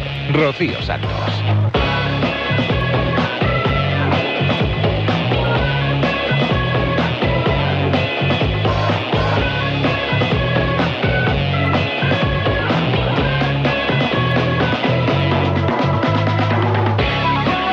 Aquí estamos de nuevo. Bienvenido, bienvenida si acabas de llegar. Esto es Quédate con lo mejor, el programa resumen de Onda Cero. Esta es la segunda hora. En la primera nos hemos ido hasta la Brújula, la Rosa de los Vientos. Hemos ido a Por fin no es lunes, al Transistor. Ahora nos vamos a centrar un poco más en Julia en la Onda y en más de uno. Esta semana se cumplía el 15 aniversario de los atentados del 11M. Esta semana Carlos Alsina decidió coger los micrófonos y sacarlos a la calle de nuevo, concretamente al Colegio Miramadrid de Paracuellos del Jarama. Esta semana hemos conocido que se ha publicado un libro sobre Miguel Gila. Han sucedido un montón de cosas, no das tiempo a repasarlas todas, pero sí algunas de ellas, como por ejemplo el libro que nos traía Jorge de Cascante, el libro de Miguel Gila. Además, aprovechamos para rememorar los mejores momentos del actor, humorista y dibujante que nos llegó al corazón de todos los españoles. Si hiciera falta una excusa para hablar de Miguel Gila en este programa, pues, pues también la tenemos, porque está a punto de cumplirse el centenario del nacimiento de Miguel Gila. Y sobre todo porque esta semana pues ha salido un libro que es una maravilla, que se llama El libro de Gila y que tiene como autor a Miguel Gila. La- Y luego como editor tiene a Jorge de Cascante, que nos acompaña esta mañana. Hola, ¿qué tal? Hola Jorge. El libro es una preciosidad, he de decirte. Muchas gracias. Muchas gracias. el libro. Hemos estado un tiempo. El libro, tú mismo explicas que no es un libro sobre Gila. Es un libro de Gila porque lo que aparece aquí es todo lo que has podido encontrar o reunir de Miguel Gila. Sí, bueno, una selección de lo que más me gusta de, él, de su vida y de su obra, eh, pero siempre con la voz suya. Nunca con ninguna voz externa. No es ni una biografía analizando su vida, ni un libro escrito por eh, un académico, ni nada. Es él contando lo suyo. ¿Y te ha costado mucho encontrar todo, todo lo que me dices que has publicado, lo que más te ha gustado de Gila? O sea, que se le ha quedado material fuera. Sí, claro, bueno, él tenía varios libros de memorias, eh, sobre todo contando eh, las partes que más me interesaban eran la infancia en ese Madrid de los años 20, 30 y tal, y la guerra, y luego pues ya cómo le fue la vida y tal. Y el, tema de la ficción sí que fue cosa de ir limando eh, los, monólogos que él tenía, los eh, textos y cuentos en Hermano Lobo, en La Codorniz, todo lo que fue publicando en vida. Y también gracias a su hija Malena, eh, que tu- tuvimos acceso pues, a los cuadernos, cartas, todo tipo de documentos, fotos. Hay un montón de viñetas en el libro que él dibujaba. Hay un poco de todo. Perdona, en el libro están, te lo voy a contar a ti, además de las, de las viñetas hay eh, Páginas man- de- páginas sí, manuscritas de Miguel Gila, las entrevistas que, les hice- que le hicieron en prensa a lo largo de toda su carrera, las páginas de, de publicidad, los carteles de las películas, el carnet de conducir, El DNI. el DNI, el, ¿esto qué es? El carnet del, Del Partido Socialista. Del PSC, del PSC, aparte de un montón de fotografías y de... Y, y tu fascinación por Miguel Gila, supongo que era anterior al, al sí, libro. sí, sí, era anterior. Bueno, yo me acuerdo de cuando era un niño yo, eh, ver a toda mi familia alrededor del televisor y ver, por ejemplo, a mi abuelo, que era un hombre serio, aunque tenía sentido del humor, reírse de chistes que eran barbaridades, de gila, y que yo pensaba, si esto lo cuento yo, me, no, no ceno hoy. O sea, y mi abuelo se moría de risa, y de ahí viene pues un poco la, idea que tengo de Gila como un genio, porque llegar a la gente de esa manera es increíble. Es verdad que algunos chistes, pues él practicaba mucho el humor negro. Por ejemplo, el chiste ese de mm, que se encuentra con siete pegándole una paliza a uno y dice yo me fui para allá, a ver que eran siete los que le estaban pegando la paliza a ese pobre hombre, me fui para allá y entre los ocho le dimos una. claro. Sí, sí, reír, a- tu abuelo riendo de esto. es un viaje. Publicas también aquí los, las carátulas de los de los singles, Sí. los, discos aquellos. Sí, años 50, 60. Sabes que esos discos estaban en mi casa también. Y en la mía, sí, sí, sí. Y entonces ahí estaban los los monólogos de Gila. Es que ahora, ahora lo llamaríamos así, ¿no? En su momento no sé cómo lo llamaban, pero hoy lo llamaríamos monologuistas. Las actuaciones, no sé cómo dirían, pero sí. ¿En eso tú crees que, que Gila era eh, muy precursor del humor que luego se ha hecho más popular en nuestro país, que es el del esto que llaman los los estadounidenses el, el stand-up, ¿no? El, el cómico que se pone él solo en el escenario y hace un monólogo de humor. Sí, precursor en España, desde luego, y en Estados Unidos, eh, contemporáneos a él, Mike Nichols, por ejemplo, el director de cine, y Mm. hacía las rutinas con Elaine May, que eh, usaban teléfonos y a, a veces lo hacían ellos solos, o, por- por- juntos y tal.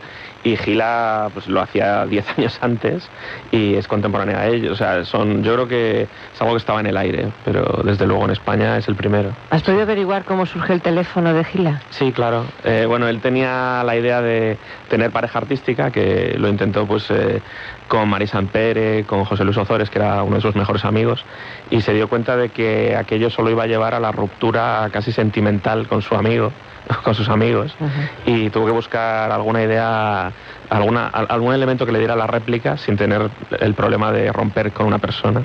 Y ahí apareció el teléfono, que es el objeto inanimado con el que va hablando.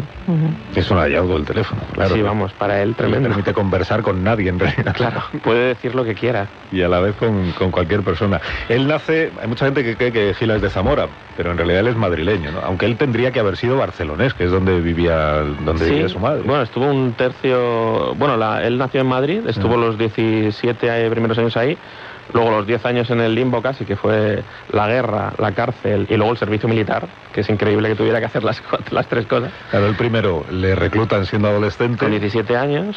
Por eso es de la quinta del biberón, que, Justo, que se sí. en que lo bautizaron en aquella época. Él hace la guerra con, con todas las peripecias. Por todos lados.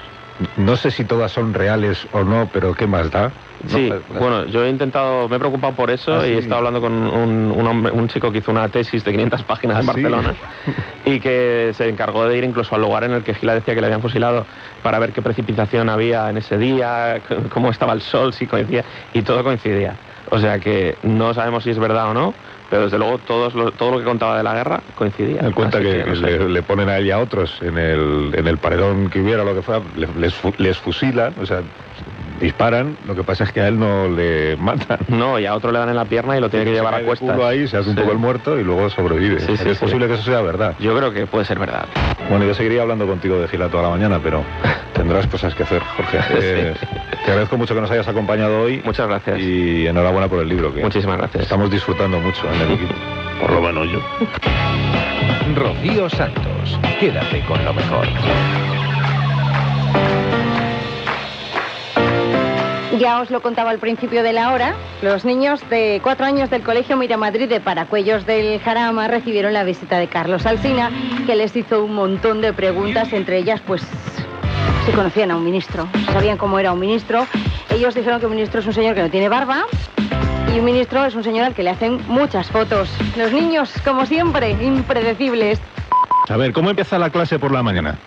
De profesora, usted se lo sabe, ¿no? Más o menos sí. A ver, ¿cómo es? Bueno, pues empezamos juntándonos todos, decimos buenos días, evidentemente, y después pues hablamos un poquito de lo que han hecho el fin de semana, de lo que vamos a hacer el día y la semana en el cole, y después pues leemos a lo mejor el cuento de las emociones, otro cuento, depende, y ahora estamos precisamente con eso, con las emociones, para que aprendan a reconocerlas en ellos y en los demás. ¿Y lee cada uno un cuento, un trozo del cuento? ¿Lo lee usted? ¿Cómo es esto? Lo leo yo, lo de leer todavía alguno. Pero, a ver qué dice. Yo no. Yo. Pero yo quiero que me cuenten lo que han hecho el fin de semana. ¿Ya, ya lo han contado? No, no. Bueno. Todavía no. A ver, ¿qué han hecho el fin de semana? Jaime, ¿qué has hecho el fin de semana? Eh, no me acuerdo No te acuerdas, pero de nada, de nada, de nada. de nada. De nada. ¿Quién se acuerda? Yo. Tú. Eh, que, que mi mamá ha, ha, ha, ha ido a buscar a la mejor de la, mamá de Alexandra y, y, y me ha traído cuatro regalos, un patinete de Spider-Man, un che gigante y también no me acuerdo. ¿Quién más me cuenta lo que ha hecho el fin de semana? A ver. Ya no me acuerdo. No se acuerda. Yo celebré el cumple de mi abuela y fui a la clínica de mi madre. ¿Cuántos, ha cumplido, ¿Cuántos años ha cumplido tu abuela? Mm, Cinco. 75. Muy bien, ¿y cómo se llama? Salúdala desde la radio. Abuela. No, Rosy. A ver, ¿tú qué has hecho el fin de semana? Ir a Alemania. Ir a Alemania. ¿En serio? ¿En avión? ¿Y qué tal? ¿Cómo fue?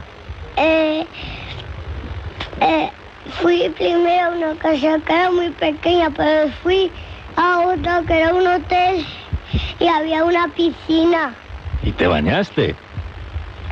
con bañador. ¿Y el avión te gusta?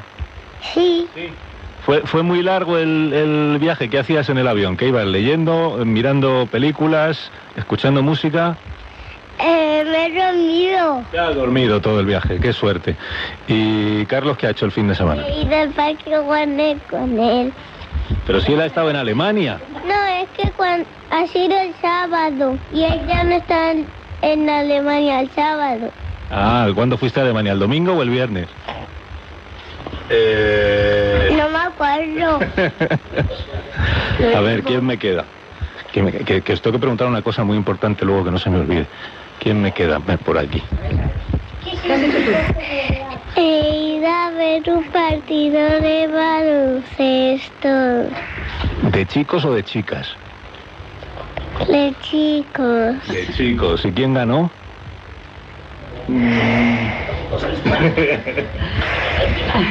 Está soplándote la profesora, porque ella sí se lo sabe. ¿Qué partido hay yo?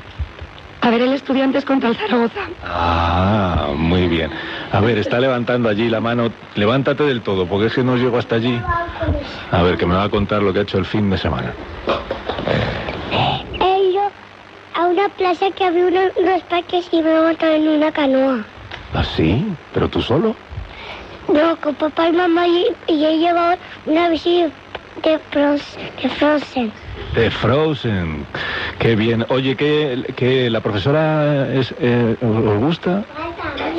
Ah, que faltas tú, es verdad. Está aquí quejándose. Tiene razón, que falta él. A ver, te toca a ti. Vaya. Me que, que los Reyes Magos me han traído una moto con llaves. Pero ayer, Esta semana. esta semana han venido los Reyes Magos a tu casa. Qué suerte, ¿no? Una moto con llave, pero la moto es muy grande. No es muy pequeña, pero es de mi padre. Ah, es de tu padre. Y... y... pero entonces es una moto, no es de juguete, es una moto de verdad. Sí, es la moto de mi padre. ¿Y te gusta? Qué bien, qué gusto. todos los días. Todos los días. Oye, os tengo que preguntar una cosa muy importante. Bueno, no me habéis dicho, ¿la profesora os gusta? Sí. Sí, pero lo habéis dicho muy bajo. ¿Os gusta o no os gusta? Sí. Muy bien. Y faltas tú, sí, pero es que yo quiero saber si, a ver, vosotros sabéis lo que es un ministro. No. No. Eso. Nadie. Nadie. Y pero sabéis, la profesora, no saben lo que es un ministro. ¿Cómo se lo explicamos? Uy, Muy pues, difícil, ¿no? Un poco difícil. Pero alguien que tiene mucha responsabilidad. Vale, sí. Y nunca, nunca habéis visto a un ministro. No. Un señor que sale por la tele y dice cosas así muy serio. No. Sí, sí, Sí, alguien sí. ¿Ha dicho, ¿Quién ha dicho que sí? sí, yo. Ah, este que está aquí al lado. A ver, ¿tú has visto a un ministro? Sí. ¿Y cómo es? Está pensando, está pensando cómo es. ¿Tú crees que, por ejemplo, un ministro tiene barba? No. ¿No? ¿Y tiene el pelo rubio? Algunos y otros no. Muy bien. Pues sabéis que aquí detrás de mí hay un ministro. Y me voy a me voy a levantar y cuando veáis que yo saludo a una persona, ese es el ministro, ¿vale? Ya, pero yo no he visto el fin de semana. Pues venga, dilo, antes de que me levante. Eh, he ido a ver un mago. ¿Un mago cuál? ¿Cómo se llama? Uno. Que es que no me acuerdo de su nombre, pero era muy chulo porque uno se quedó con muchas cosas dentro de su cuerpo y luego se sintió más a gustito por, porque eh, tenía todas las cosas dentro del cuerpo y se las habían sacado. Wow, wow, wow, wow. ¿Te gustó mucho, no? Muy bien. ¿Tú ya has visto al ministro? Sí, es, es un que, es que hacen fotos. Ah, que le hacen fotos. Eso es porque es importante. Ay, pero a ver si consigo levantarme. Oye, ahora cuando veáis a un señor al que yo voy a dar la mano, ese es el ministro, ¿vale? No os, no os olvidéis. Ya podéis seguir con, con vuestra... Esto es una asamblea casi. Una asamblea. Ya podéis seguir con vuestra asamblea. En Onda Cero, quédate con lo mejor. Rocío Santos. Al Colegio Miramadrid de Paracuellos del Jarama no quiso faltar Leo Harlem, que se coló en el recreo. Hola, buenos días. Hola. ¿Quién quiere hablar? Yo. Tú. ¿Hay, plas- ¿Hay plastilina en el colegio? Jennifer habla. Sí. Sí. ¿Y, cómo se llama la asignatura? Plástica. Plástica. ¿Y qué se hace con plastilina? Porque ese de ahí es, es compañero vuestro, ese señor de pelo blanco. Por favor, dice que es, dice que es estudiante del colegio. no. Que no. Pues estaré en otro curso. Es que estas me han pasado ya. Son tan jóvenes que me han pasado. Yo es que llevo repitiendo mucho tiempo. ¿Qué clases tenéis? Arte, expresión. Plástica. Plástica. Expresión plástica. ¿Ves? Que es que, claro. Ajá.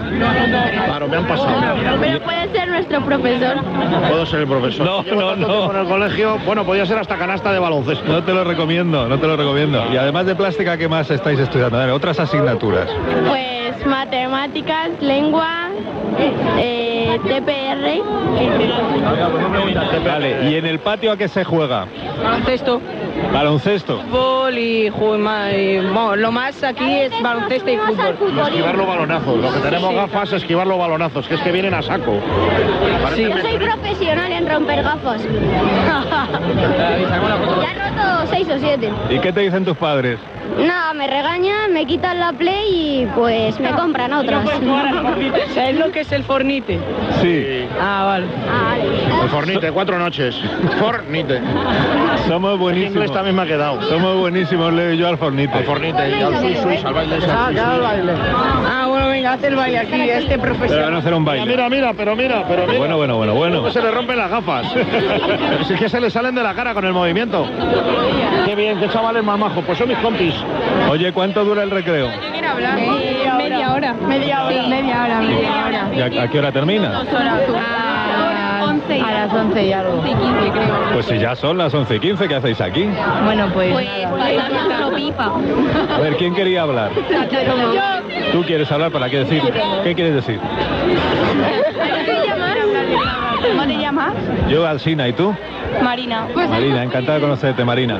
Marina. Igualmente. ¿Es la primera vez que viene alguien a hacer un programa de radio en vuestro colegio? Sí, es la primera. Bueno, no lo sé. Sí, sí, sí. Sí, sí, sí. sí. Aquí hay mucho tarro. ¿Vuestra clase dónde está? ¿El aula? ¿Dónde cae? En el módulo amarillo. ¿En el módulo ese de ahí?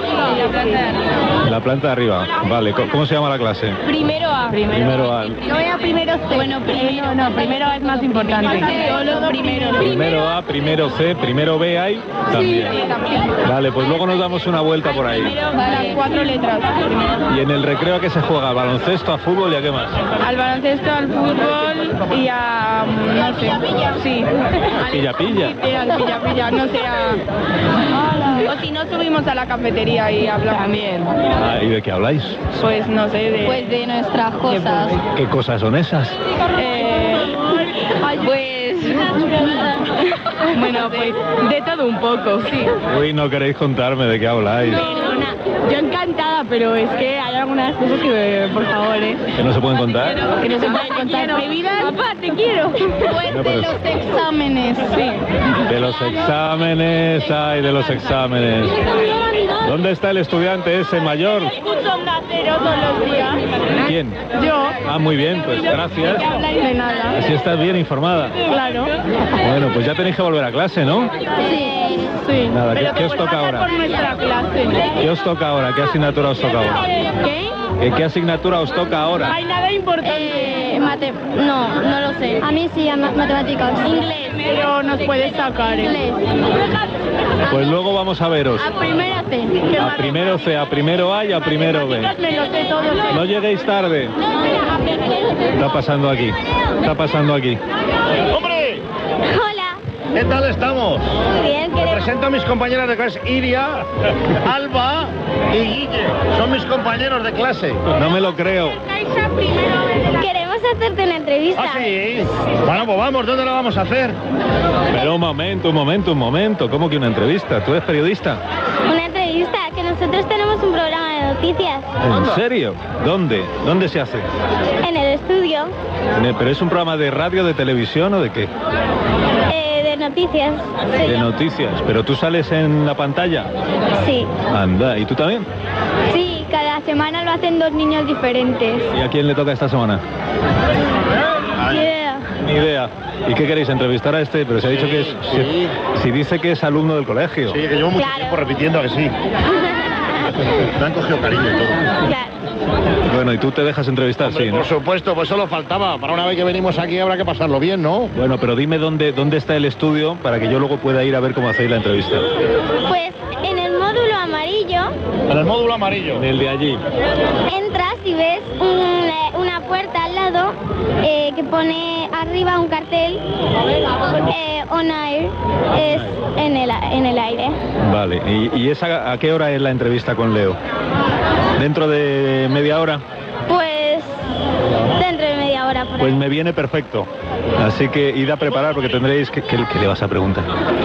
Le vamos a preguntar pues pues cosas sobre su trabajo y, y sobre cuando él iba al colegio y Claro, pues muy bien, ¿no? No sé si se acordará porque han pasado tantísimos años. Ha pasado tiempo, pero estamos encantados, ¿eh? ¿Qué te parece? ¿Cómo viene la cantera? Esto es una maravilla. I'm going on during this time. I feel there's no one to save me.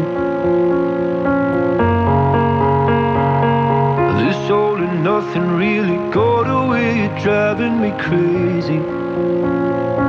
I need somebody to hear, somebody to know, somebody to have, somebody to hold. It's easy to say, but it's never the same. I guess I kinda like the way you numbed all the pain. Now the day bleeds into nightfall, and you're not here to get me through it all. I let my guard kinda used to being someone you love. I'm going under, and this time I feel there's no one to turn to. This all and nothing way of loving, go be sleeping without you. Now I need somebody to know, somebody to hear, somebody to have,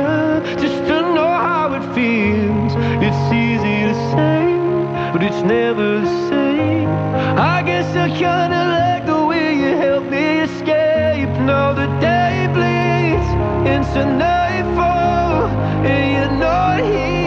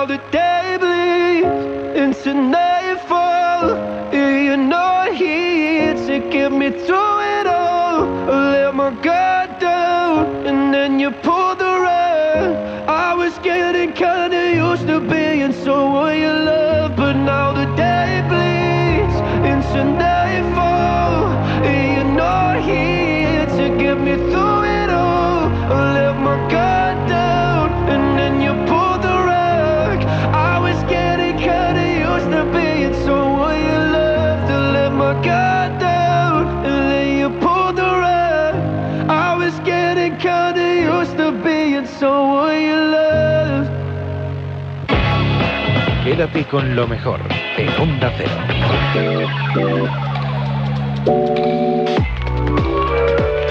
Nos vamos a poner un poco serios porque el 11 de marzo de hace 15 años un grupo de terroristas sembró de mochilas bomba cuatro trenes de cercanías que iban de Guadalajara y Alcalá de Henares a Madrid. La mañana de aquel jueves se produjo el atentado con mayor número de asesinados de nuestra historia, 193 víctimas. Carlos Alsina le rindió un homenaje durante toda la mañana y Julia Otero también por la tarde. Y además Carlos Alsina recuerda, recordó el pasado lunes las tres cosas que a él se le quedaron de aquella mañana del 11 de marzo de 2004. Yo ya he contado alguna vez que aquel, de aquel día de marzo se me quedaron tres cosas grabadas. Dos no se escucharon por la radio, la tercera sí. No se escuchó la pregunta que un crío de cinco años le hizo a su madre. La madre tenía la tele puesta iba cambiando de canal mientras escuchaba las noticias aquella mañana. El crío le dijo, mamá, ¿por qué en todos los canales están poniendo la misma película? Porque él veía unos trenes rotos, veía el humo, veía las sirenas de las ambulancias y pensaba que era el cine. Y lo que no le encajaba es que al cambiar de canal saliera siempre lo mismo. Sí se escuchó por la radio, este es mi segundo recuerdo. Un nombre. En el trasiego espantoso de aquella mañana de confusión y de personas buscando a otras personas, el primer nombre de un viajero que se escuchó en esta radio fue el de Álvaro Carrión Franco. Y lo pronunció su hermano, que lo estaba buscando. Eh, perdóname, ¿cómo te llamas? Diego Carrión.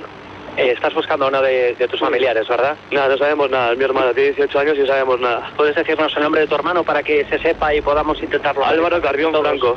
Álvaro Carrión Franco. Álvaro Carrión Franco es Sí, una de las 18 personas años. que salía de Santa Eugenia. Sí.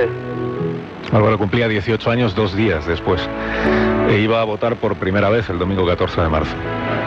Álvaro Carrión Franco para mí es el nombre de todas las víctimas mortales del 11M. Y un año después, en 2005, escuché también aquí, en un programa especial que hicimos, a una médico que contaba que ella tampoco iba a olvidar su primer nombre. A mí se me quedó grabado concretamente un caso, una, una hermana que preguntaba por su hermano de 18 años. En nuestros listados no estaba y al día siguiente le vi en los listados de fallecidos en la televisión. Eso se me quedó grabado, por ejemplo. Entonces eh, el nombre de esa persona no se me olvidará nunca. Y tengo que decir, eso, eso para mí fue lo peor y lo que se queda. La lista de asesinados que empezó a publicarse el viernes estaban esos nombres, junto a otros compañeros de viaje cuyos teléfonos móviles habían seguido sonando cuando ellos ya no estaban. Y mi tercer recuerdo no se escuchó en la radio, fue una frase que pronunció un periodista, uno de nuestros redactores.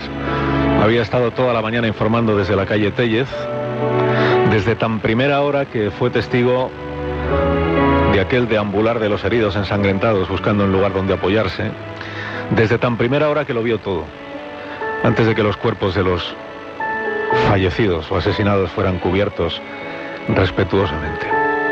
Y cuando llegó a la redacción, Roto nos dijo, no se puede llegar tan pronto.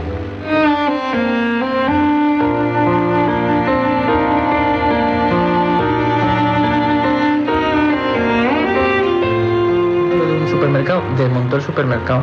En el pozo eh, la gente arrancaba prácticamente de cuajo con ayuda de los, Los, los bancos, los bancos para hacer de hicieron de camillas.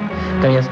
Esa, esa, esa soledad yo creo que me queda el momento. Y el después la entereza, es decir, que toda esa gente, todos esos heridos que en ese momento que era increíble, pero que era verdad, y que es que es verdad, es que parece, parece que lo así escrito, pero que es verdad que decían, no me atienden a mí, atiendan a este señor que está peor. De aquel día nos queda el, el recuerdo de los profesionales de los servicios de emergencia, la incredulidad que ellos mismos sintieron al ver la dimensión de, de la matanza, el estupor que dio paso después a la actividad frenética de policías, de bomberos, de los médicos, de las ambulancias. Impresionante cómo te venía una persona, un policía, por ejemplo, y te decía, dime cómo monto el oxígeno que yo lo hago. Y tú lo mirabas y de sangre hasta los ojos y, quería ayudar. O sea, yo creo que lo humano sale mm, aflora y en ese momento el tenerlos allí, pues me, por mirarnos ya sabíamos lo que, lo que pasaba. También las colas de personas que se acercaron a los hospitales a donar sangre y también los vecinos bajando a la calle Mantas y también los heridos en los hospitales preguntando qué podían hacer ellos mismos para ayudar a los otros. había personas que eran más leves y con toda la solidaridad del mundo se quedaban relegados, decían, no, atiendan primero a los otros y tú ya no había para nada decir, atiéndame a mí primero en absoluto. Y luego los pacientes que ya estaban ingresados de días anteriores en el hospital, cuando se enteraron de lo que estaba ocurriendo, eh, yo sé que hubo pacientes que pidieron alta voluntaria, todo para facilitar que el hospital estuviera al 100% volcado en la situación que, que estaba ocurriendo. La capacidad de solidaridad que tenemos las personas en determinados momentos de necesidad. Después del 11 de marzo pues vino el 12 y los días siguientes y aquel fue el Madrid de los helicópteros, del silencio y de las velas rojas en la estación de Atocha. ven las velas que están apagadas y se ponen a encenderlas y se quedan tan, ¿verdad? Como terapia o que ellos así se desahogan y ven que haciendo esto, no sé si es que se pensarán que es que no puedo volver a ocurrir más o no sé. Van como con un paso más lento, el silencio se palpa, solamente se oye la megafonía y aunque el edificio siga en pie y ahora mismo no haya más allá que las velas que, inundan la estación, sí que se nota que el ambiente es totalmente distinto.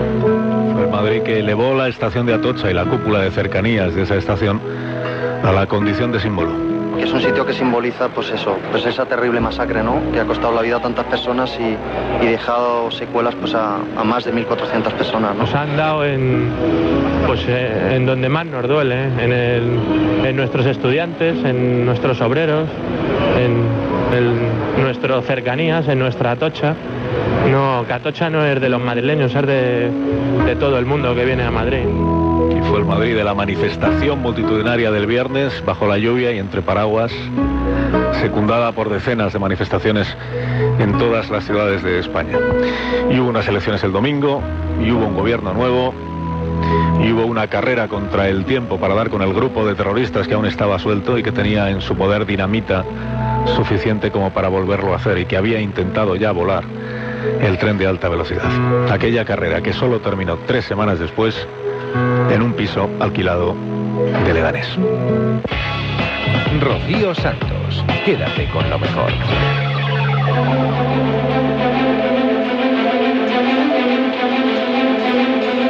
Las cosas que sucedieron aquella mañana del 11 de marzo de 2004 creo que no se olvidarán de la memoria de nadie. Por insignificantes que fuesen aquellas cosas que hiciste aquel día, creo que se quedarán en tu memoria para siempre. Porque fue una jornada espeluznante. En Maldita Hemeroteca, en Julia en la Onda, hemos repasado algunos de los bulos del 11M que relacionaban a ETA con el atentado. La versión sobre la autoría de la banda terrorista ETA se mantuvo hasta después de que las pruebas indicaran lo contrario. Es más, después de las elecciones, miembros del Partido Popular todavía seguían hablando de la sombra de ETA y hoy Pablo Casado ha vuelto a decir que pues, hay que saber la verdad y que cuando llegue el gobierno, si hay que desclasificar documentos, pues que lo desclasificará. Pero si han estado siete años o casi ocho en el gobierno. No sé, no sé si lanza un mensaje a Rajoy o algo. En fin, vamos a, vamos a hacer un poquito de repaso, no de todos porque sería inabarcable inasumible, ¿verdad? Porque eh, fueron muchísimos, pero hablemos de algunos bulos. Sí, el primero, ya lo adelantábamos, el institucional, el gobierno entonces presidido por Aznar, no dudado en desde el principio asegurar que todo apuntaba a ETA. Aznar, aún presidente del gobierno, inició, seguro que os acordáis, una ronda de llamadas telefónicas a los directores de periódicos y Ángela Cebes comparecía en varias ocasiones señalando a los, terroristas, a los terroristas de ETA. Es más, fue más allá. Quien dudaba era un miserable. Me parece absolutamente intolerable cualquier tipo de intoxicación que vaya dirigido por parte de miserables a desviar el objetivo y los responsables de esta tragedia y de este drama. Fíjense, los miserables eran los que pedían que no se mintiera, porque hay que decirlo con todas las letras, nos mintieron. Sí, el mismo 13 de marzo, Julia, seguro que te acuerdas, jornada de reflexión, El Mundo publicaba una entrevista con Mariano Rajoy, el entonces candidato del PP a las elecciones, donde afirmaba tener la convicción moral de que el atentado había sido cosa de ETA. La convicción moral, ¿verdad? Sí. Y así siguieron mucho tiempo más. Sí, años, hasta después de la sentencia. Pero hubo más bulos. De repente el mundo publica que la furgoneta del 11M tenía, ojo, una tarjeta del grupo, del grupo Mondragón. Esto les permitía hacer un, un editorial en el que vinculaban el atentado con el País Vasco. Existía esa tarjeta, decía Zaplana. En concreto, ¿qué nos dice usted? Sí, todo, la tarjeta que existe. Y todos... Existe una tarjeta. Usted da por hecho que existe esa tarjeta. Existe una tarjeta, seguro. Con toda Que seguro que existe esa tarjeta. Con toda seguridad. Y no era así. No, intentaron identificar una supuesta tarjeta del, gru- del grupo Mondragón con ETA, pero la realidad es que dentro de aquella furgoneta se había encontrado, ojo, una cinta cassette de la orquesta Mondragón, no del grupo Mondragón. Y la tarjeta de visita que había en esa furgoneta era de Gráficas Bilbaínas, que era una empresa de Madrid. Terrible, terrible. Eh, pero quedan más. Nos queda, por ejemplo, el bulo. Verán como los que mm, tienen edad para acordarse recuerdan lo del ácido bórico. El bulo del ácido bórico. El Mundo y la COPE vieron en el ácido bórico la conexión entre el 11 y M y ETA. El eh, Pedro J titulaba Interior falsificó un documento para ocultar al juez lazos entre el 11M y ETA. La realidad es que la sección 15 de la Audiencia de Madrid en 2008 corroboró que lo del ácido bórico era un producto que podía servir, por ejemplo, para matar cucarachas y que no tenía, esto es un textual, ningún tipo de relevancia. Absolvía del delito de falsedad a cuatro altos cargos de la policía científica y arremetía contra uno de los peritos que era el que había vinculado a ETA con los yihadistas. Decía la audiencia que confirmaba la irrelevancia de que en dos casos distintos se encuentre una sustancia de uso doméstico. En fin, tremendo todo esto del ácido bórico, pero hay más. Sí, llegó el bulo del informe de Díaz de Mera, que en aquel momento era el director general de la policía con el gobierno de Aznar. Decía, ojo, que habían ocultado un informe al juez con pruebas de las conexiones de ETA con los islamistas. Un informe, por cierto, que nunca existió. Exactamente, esa es la clave. El juez le pide a Díaz de Mera que lo demuestre. Díaz de Mera dice que se lo había contado a un agente de la policía. El juez le dice, dime quién es. Y Díaz de Mera dice, no te lo puedo decir porque desvelaría y pondría en peligro a mi fuente. ¿Qué pasa? Que al final aparece ese informe. ¿Por qué no había aparecido antes ese informe? Porque ¿Por lo estaban buscando relacionando a ETA con los islamistas. La realidad es que en ese informe se decía justo lo contrario. Díaz de Mera poco después dio el nombre de la persona eh, que le había dicho eso, el comisario García Castaño, y el mismo comisario García Castaño dijo que él nunca le había dicho eso, que le había dicho justo lo contrario. Justo lo contrario, que no había relación ninguna entre atentado y ETA. Podríamos pasarnos toda la tarde con los bulos. Es que hay muchos. El bulo de los explosivos de ETA, que el tribunal confirmó que nada de nada. Y uno de los que más me indigna, el bulo de Trasorras y ETA. En septiembre de 2006, el entonces director del Mundo, Pedro J. Ramírez, dedica tres portadas consecutivas al exminero José Emilio Suárez Trasorras, que había sido condenado por el 11M a más de 34.000 años de prisión. Trasorra, en estas entrevistas, señalaba que eh, Yamal Amidán, uno de los terroristas, tenía contactos con ETA y que el 11M era un golpe de Estado encubierto. Claro, le pillaron la mentira, ¿no? Eh, Primero el país publicó una conversación entre Trasorras y sus padres en el que el exminero decía textualmente, mientras el periódico El Mundo pague, si yo estoy fuera les cuento la guerra civil española. Además, tiempo después, Trasorras admitió en una entrevista en El Confidencial que todo lo dijo para generar confusión. Esto es un entrecomillado. Implicar a ETA en el 11M fue una tontería. Lo dije para generar confusión. Y para acabar, eh, aunque hay más, solo recordar que el PP pedía al PSOE que investigaré, que cuando llegó al gobierno no hizo nada y que hoy hay una entrevista espectacular en el diario El País con Sánchez Manzano, que entonces era comisario jefe de los TEDx, en el que cuenta cómo el PP le pidió que mintiera. Y dice además una cosa muy importante, que él a las 15 horas del 11 de marzo ya sabía que no había sido ETA y que se lo dijo al gobierno de José María Aznar. Quiero dormir un rato. Un rato. Un minuto. Un siglo. Pero que todos sepan que no he muerto. Cuando se hundieron la forma pura, bajo el cri-cri de la margarita, comprendí que me habían asesinado. Recorrieron los cafés y los cementerios y, y- la iglesia, abrieron los toneles y armarios, destrozaron tres esqueletos para arrancar sus dientes de oro. Ya no me encontraron, no me encontraron, no, no, no me encontraron, no, no me encontraron, no, no, no me encontraron.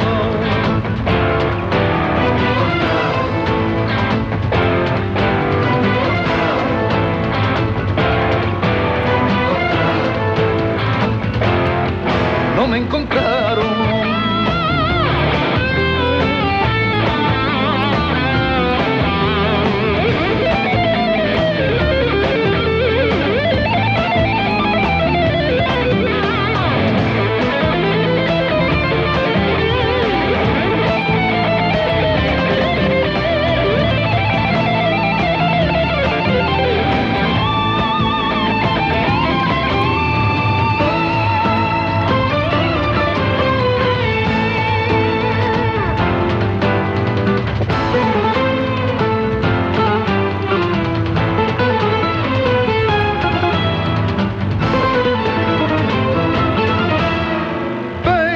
Supo que la sexta luna huyó. Torrente arriba y que el mar recordó de pronto y los nombres de todos sus ahogados recorrieron los cafés y los cementerios. Y la iglesia abrieron los toneles y armarios, destrozaron tres esqueletos para arrancar su diente de oro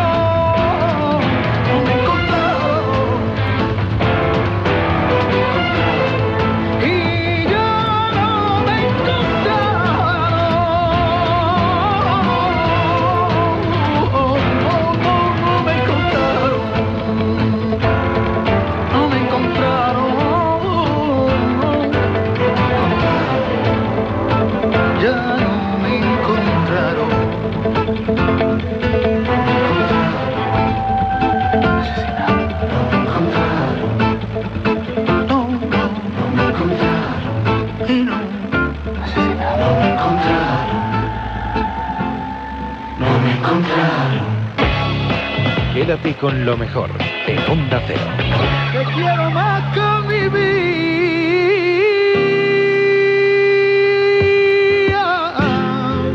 Te quiero más que a mi sol. Qué bonita la voz de Miguel Poveda. Lo hemos escuchado, lo seguimos escuchando en Quédate con lo mejor. Estuvo en Julia en la Onda repasando los 30 años de carrera. A veces haces retrospección, retrocedes a esos 15 años cuando te subiste por primera vez al escenario. Sí, claro, y lo he hecho con este trabajo. Es una de las, una de las cuestiones que, que he vivido en este, en este Has trabajo. sí. recuperar esa, esa, esa, Esa identidad, infancia. ¿no? Esa, esa infancia perdida. Bueno, adolescencia ya, porque con 15 años ya estabas un poquito ya, ¿eh? No tan Sí, sí, sí, pero yo he ido en este en este disco con al inicio, o sea, desde que era desde que tengo uso de razón, cuáles cuáles han sido mis gustos musicales, cuál ha sido mi juego, cuál ha sido mi juguete y todas las fotografías que encuentro y todo lo que me cuentan mis familiares y todo lo que yo recuerdo siempre gira en torno a un tocadiscos, a un radio cassette y, luego evidentemente ya pues en la adolescencia es cuando yo tomo la, de- la decisión de dedicarme a, a- lo que es mi pasión, que es la música, ¿no? Te lo digo cantando a ti, yo te lo digo bailando, yo te lo digo cantando, pena que estoy llevando yo. ¿Cómo era ese Miguel Poveda de 15 años que, eh, que- que ca- casi no se reconoce ya en el Miguel Poveda de 45? ¿Qué, qué- qué has dejado caer durante estos eh, 30 años? Bueno, eh, yo recuerdo a un chaval muy noble, muy noble, un chaval muy inocente, un chaval ilusionado con, con- la música, muy poco picardeado en, en esto de, de lo que luego es el, el día a día de la profesión. Y, y esa, eso me da mucha ternura, recuerdo a un chavalito muy buena gente. Eh, luego con el tiempo pues te vas eh, curtiendo, vas eh, intentando pues al final nada, eh, aprender a nadar entre, entre tiburones. y si alguna vez tienes que serlo tú también para que no te coma el de al lado, pues también mejor. Pero bueno, conservo un poco la, esa, esa nobleza quizá. eh, aun- aunque luego he perdido mucho de inocencia porque es, es natural, no es normal. Ya son muchos años los que han pasado y son 30 años que han pasado por encima de mí y, y aprendes, ¿no? Pero, pero conservo cosas bonitas de- de esos años, sí, afortunadamente. Sobre todo la vocación. La vocación sigue siendo desmedida. Ujú. Hombre, es que si te gusta cantar, evidentemente no lo vas a perder en 30 años ni en toda la tuya. No, no. Bueno, pero hay gente, sabes que hay gente que de repente toma esto como su medio de vida y finalmente se, se convierten en ¿Se funcionarios del arte. ¿Mm? Yo creo que sí. Con un sea, trabajo tan no, artístico y tan pasional como el de un cantante, eso pasa. Yo hay, hay gente a la que yo le escucho y escucho sus discursos y, y- y lo- los, lo- bueno los, reconozco como, como gente que al final se sienten esto como un trabajo que, con el que tienen que cumplir y porque tienen que llevar dinero a casa. No, no, no son mi- no son mi entorno o el artista o los artistas con los que yo me junto, ¿no? Pero sí que hay gente que, me parece muy lícito también, ve- verás, ¿no? Pero yo creo que un artista sin vocación es, una, un ser inerte, un ser muerto, es un, bueno, un funcionario y, y en, el arte lo peor que te puede ocurrir es eso, ¿no? Sentirte un, un obrero del arte. Quiero cantarte madre porque te adoro. sintiéndote en el aire como en un trono. Si todo te lo debo, no es cosa extraña que te diga te quiero.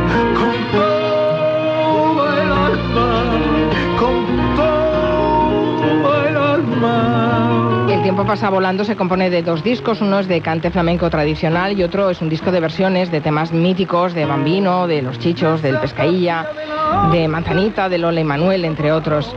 Es la música que tú escuchabas en tu infancia, pero además eh, te venía por parte de madre un tipo de música y por parte de padre otro tipo de música y tú eras un poco el mezclador, ¿no? Así es. Esta es la música que mi madre escuchaba, a Chiquetete, eh, a Bambino, a Luli Manuel. Luego yo por mi parte escuchaba Tijeritas, que era, un, ese era mi ídolo de, infancia.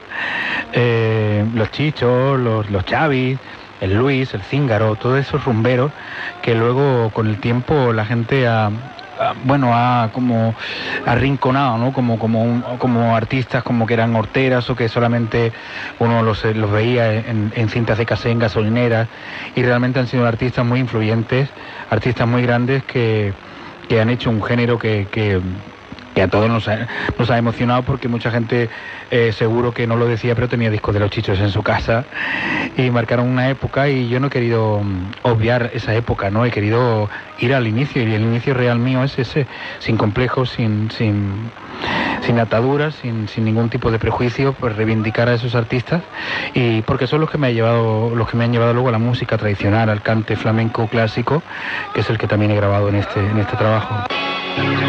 En Onda Cero, quédate con lo mejor. Rocío Santos. Lo canta tan bonito Miguel Poveda, ¿verdad? Que estaríamos escuchándolo horas. Hasta aquí ha llegado el programa de esta semana. Espero que lo hayáis pasado tan bien como nosotros. Regresamos la madrugada del viernes al sábado de la semana que viene, así que no nos faltéis que a eso de las 4.3 en Canarias, aquí estamos para contaros todo lo bueno que ha sucedido en Onda Cero en los últimos días. Y ya sabéis que si nos echáis mucho de menos, estamos en ondacero.es. Ahí tenéis todos los audios al completo, todas las entrevistas, los reportajes, para que los escuchéis todas las veces que queráis. Antes de irnos, os vamos a dejar con los gazapos, con el Somos Humanos de Julia en la Onda. ¡Feliz semana! ¡Adiós! Merceditas ha estado absolutamente desbocada. Y se ha ido a ver a uno de sus grandes iconos, Chevy Verdaguer, O no le conocemos de nada. que es un estudioso del aparato digestivo, Muy bonito, me gusta. sobre todo de la caca, es decir, de las defecaciones. Sí, sí, sí. ¡Ah! ¡Qué peste! Yo esta mañana, preveyendo que tú podías pedirme mi caca. Caca, pipi, pedo. Me la he puesto aquí. Chan, chan, chan, chan. Muchas gracias, es usted muy amable. Esta es la caca de Mercedes Milá auténtica. Ay, pero qué mona. Ay, qué rica. Y con los cagarroncitos de caca, ¡Hola, tío! ¡Vamos a mirar, gorda, corre! los va poniendo uno al lado del otro. ¡Uy, mira, mira! Para que vea Chevy Verdaguer cómo fue. ¿Cómo fue? Su larga y cálida cagada. Me cagué. Dice, oye, Merceditas, ¿Qué pasa contigo? cuídate las ventosidades. Al ven, la cara al ven. Que no huelan mucho. Por favor. A mí esto me da asco. Y yo me podré seguir tirando pedos, ¿verdad? Sí, hombre, sí. Porque yo, Como todos los españoles, pedorro domiciliario. sin pedos, Si yo quiero tirarme un pedo aquí, me lo tiro. sin pedos, la verdad te lo digo, No soy nada. la caca y el pedo. Me gusta mucho, me gusta mucho. Buen fin de semana, hasta el lunes. Adiós. Está bien. Descansa. Oh, qué gusto. Los oyentes de Gelo Sí. son diferentes a los demás. Pelota. Totalmente. Ah, pues eso. Míralos. Sí, señor. Apláudanse ustedes. Apláusense ustedes. Apláudanse ustedes. Pásenlo bien. Yo también les aplaudo. Aquí está, está un día feo. Feo, feo. Sí, entendiendo como feo que está como así nublado y... Uf, que como te oiga gallego... Hoy es un pesado. Sí, exacto, dirá, pues hace buen tiempo que es invierno.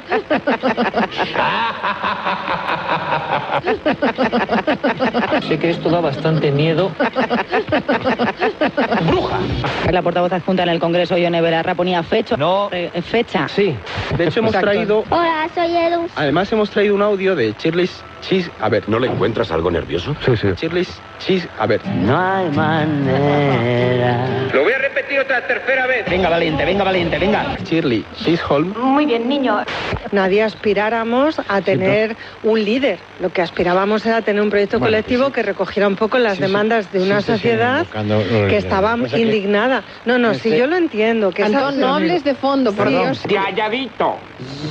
Perdón, perdón. Sí, porque- Estoy en Vigo, estoy en Ah, Coruña. pero- Antón, que yo te quiero mucho, pero cállate ya. Cállate, cállate. cállate ya. Con todo el cariño. Que me dan unas ganas de pegarle en toda la boca. Perdóname. Pero hablo es yo, que- ¿eh? Tierra al pico. Vale, perdona, lo siento haberte hecho la broma. Lo siento mucho. La vida es así. Pero, y perdona, yo lo que querría también añadir, ver, ya un momentito solo. Y después Juan Manuel, ¿eh?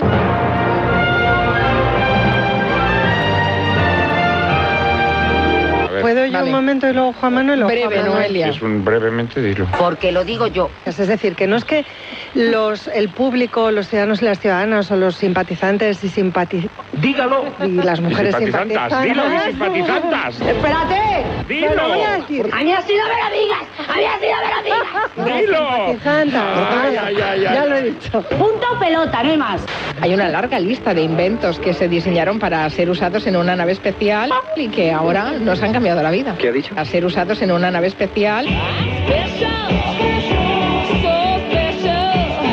En una nave especial. ¿Ah, sí? Sí, dilo con calma. Espacial. Hasta luego, Mari Carmen. ¿Os habéis disfrazado este fin de semana? No. No. Oye, ese, ese no tan Marina. rotundo de Marina, ¿de dónde ha salido? Yo detesto disfrazarme. Así de claro. Sí, sí, lo odio, lo odio. Me parece una cosa espantosa. Marina es Marinator. Desde muy pequeña, desde muy pequeña me disfrazaba y al cabo de cinco minutos me estorbaba, me quería quitar aquel vestido imposible, tal coño ya, que me hacía pasar frío Pero o ¿cómo puede traje ser, que me daba calor y no puedo soportarlo. No me parece divertido en absoluto. Esto es una mierda. Es A que es choca. incomodísimo, es en Cada febrero, no te puedes poner un abrigo encima del disfraz. Fíjate, fíjate, fíjate. Porque Eh. claro, eh, no cabe. mm, Vamos, con lo que llevas debajo, no puedes poner llevar bolso, Fuerte, ¿eh? porque no tiene que ver con. No, y que si vas a una Oh, fiesta de horrible, vas a una fiesta y ya te estorba. ¿Me lo, todavía. puedo- ¿Me lo puedo quitar ya? Y estoy harta. Ya. Estamos aquí charlando y tú estás de, vestido de mariquita. Tiene un carácter de mierda. Pues sí. ¿Y qué somos? Mandarina con higos y altramuces. No, hija, no. ¿Qué somos? La caca y el pedo. Somos humanos. En onda, pero quédate con lo mejor. Rocío Santos. Once I was seven years old, my mama told me, Go make yourself some friends or you'll be lonely. Once I was seven years old.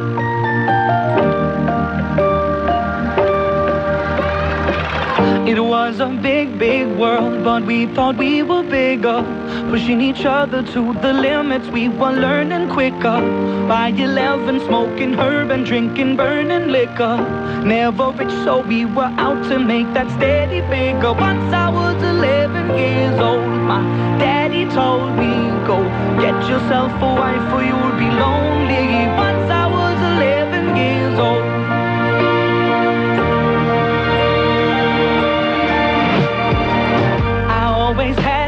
Dream like my daddy before me.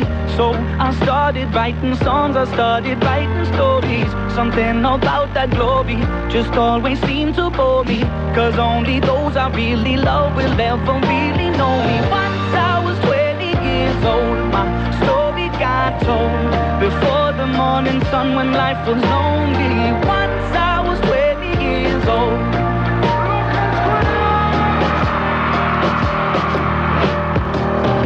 only see my goals. I don't believe.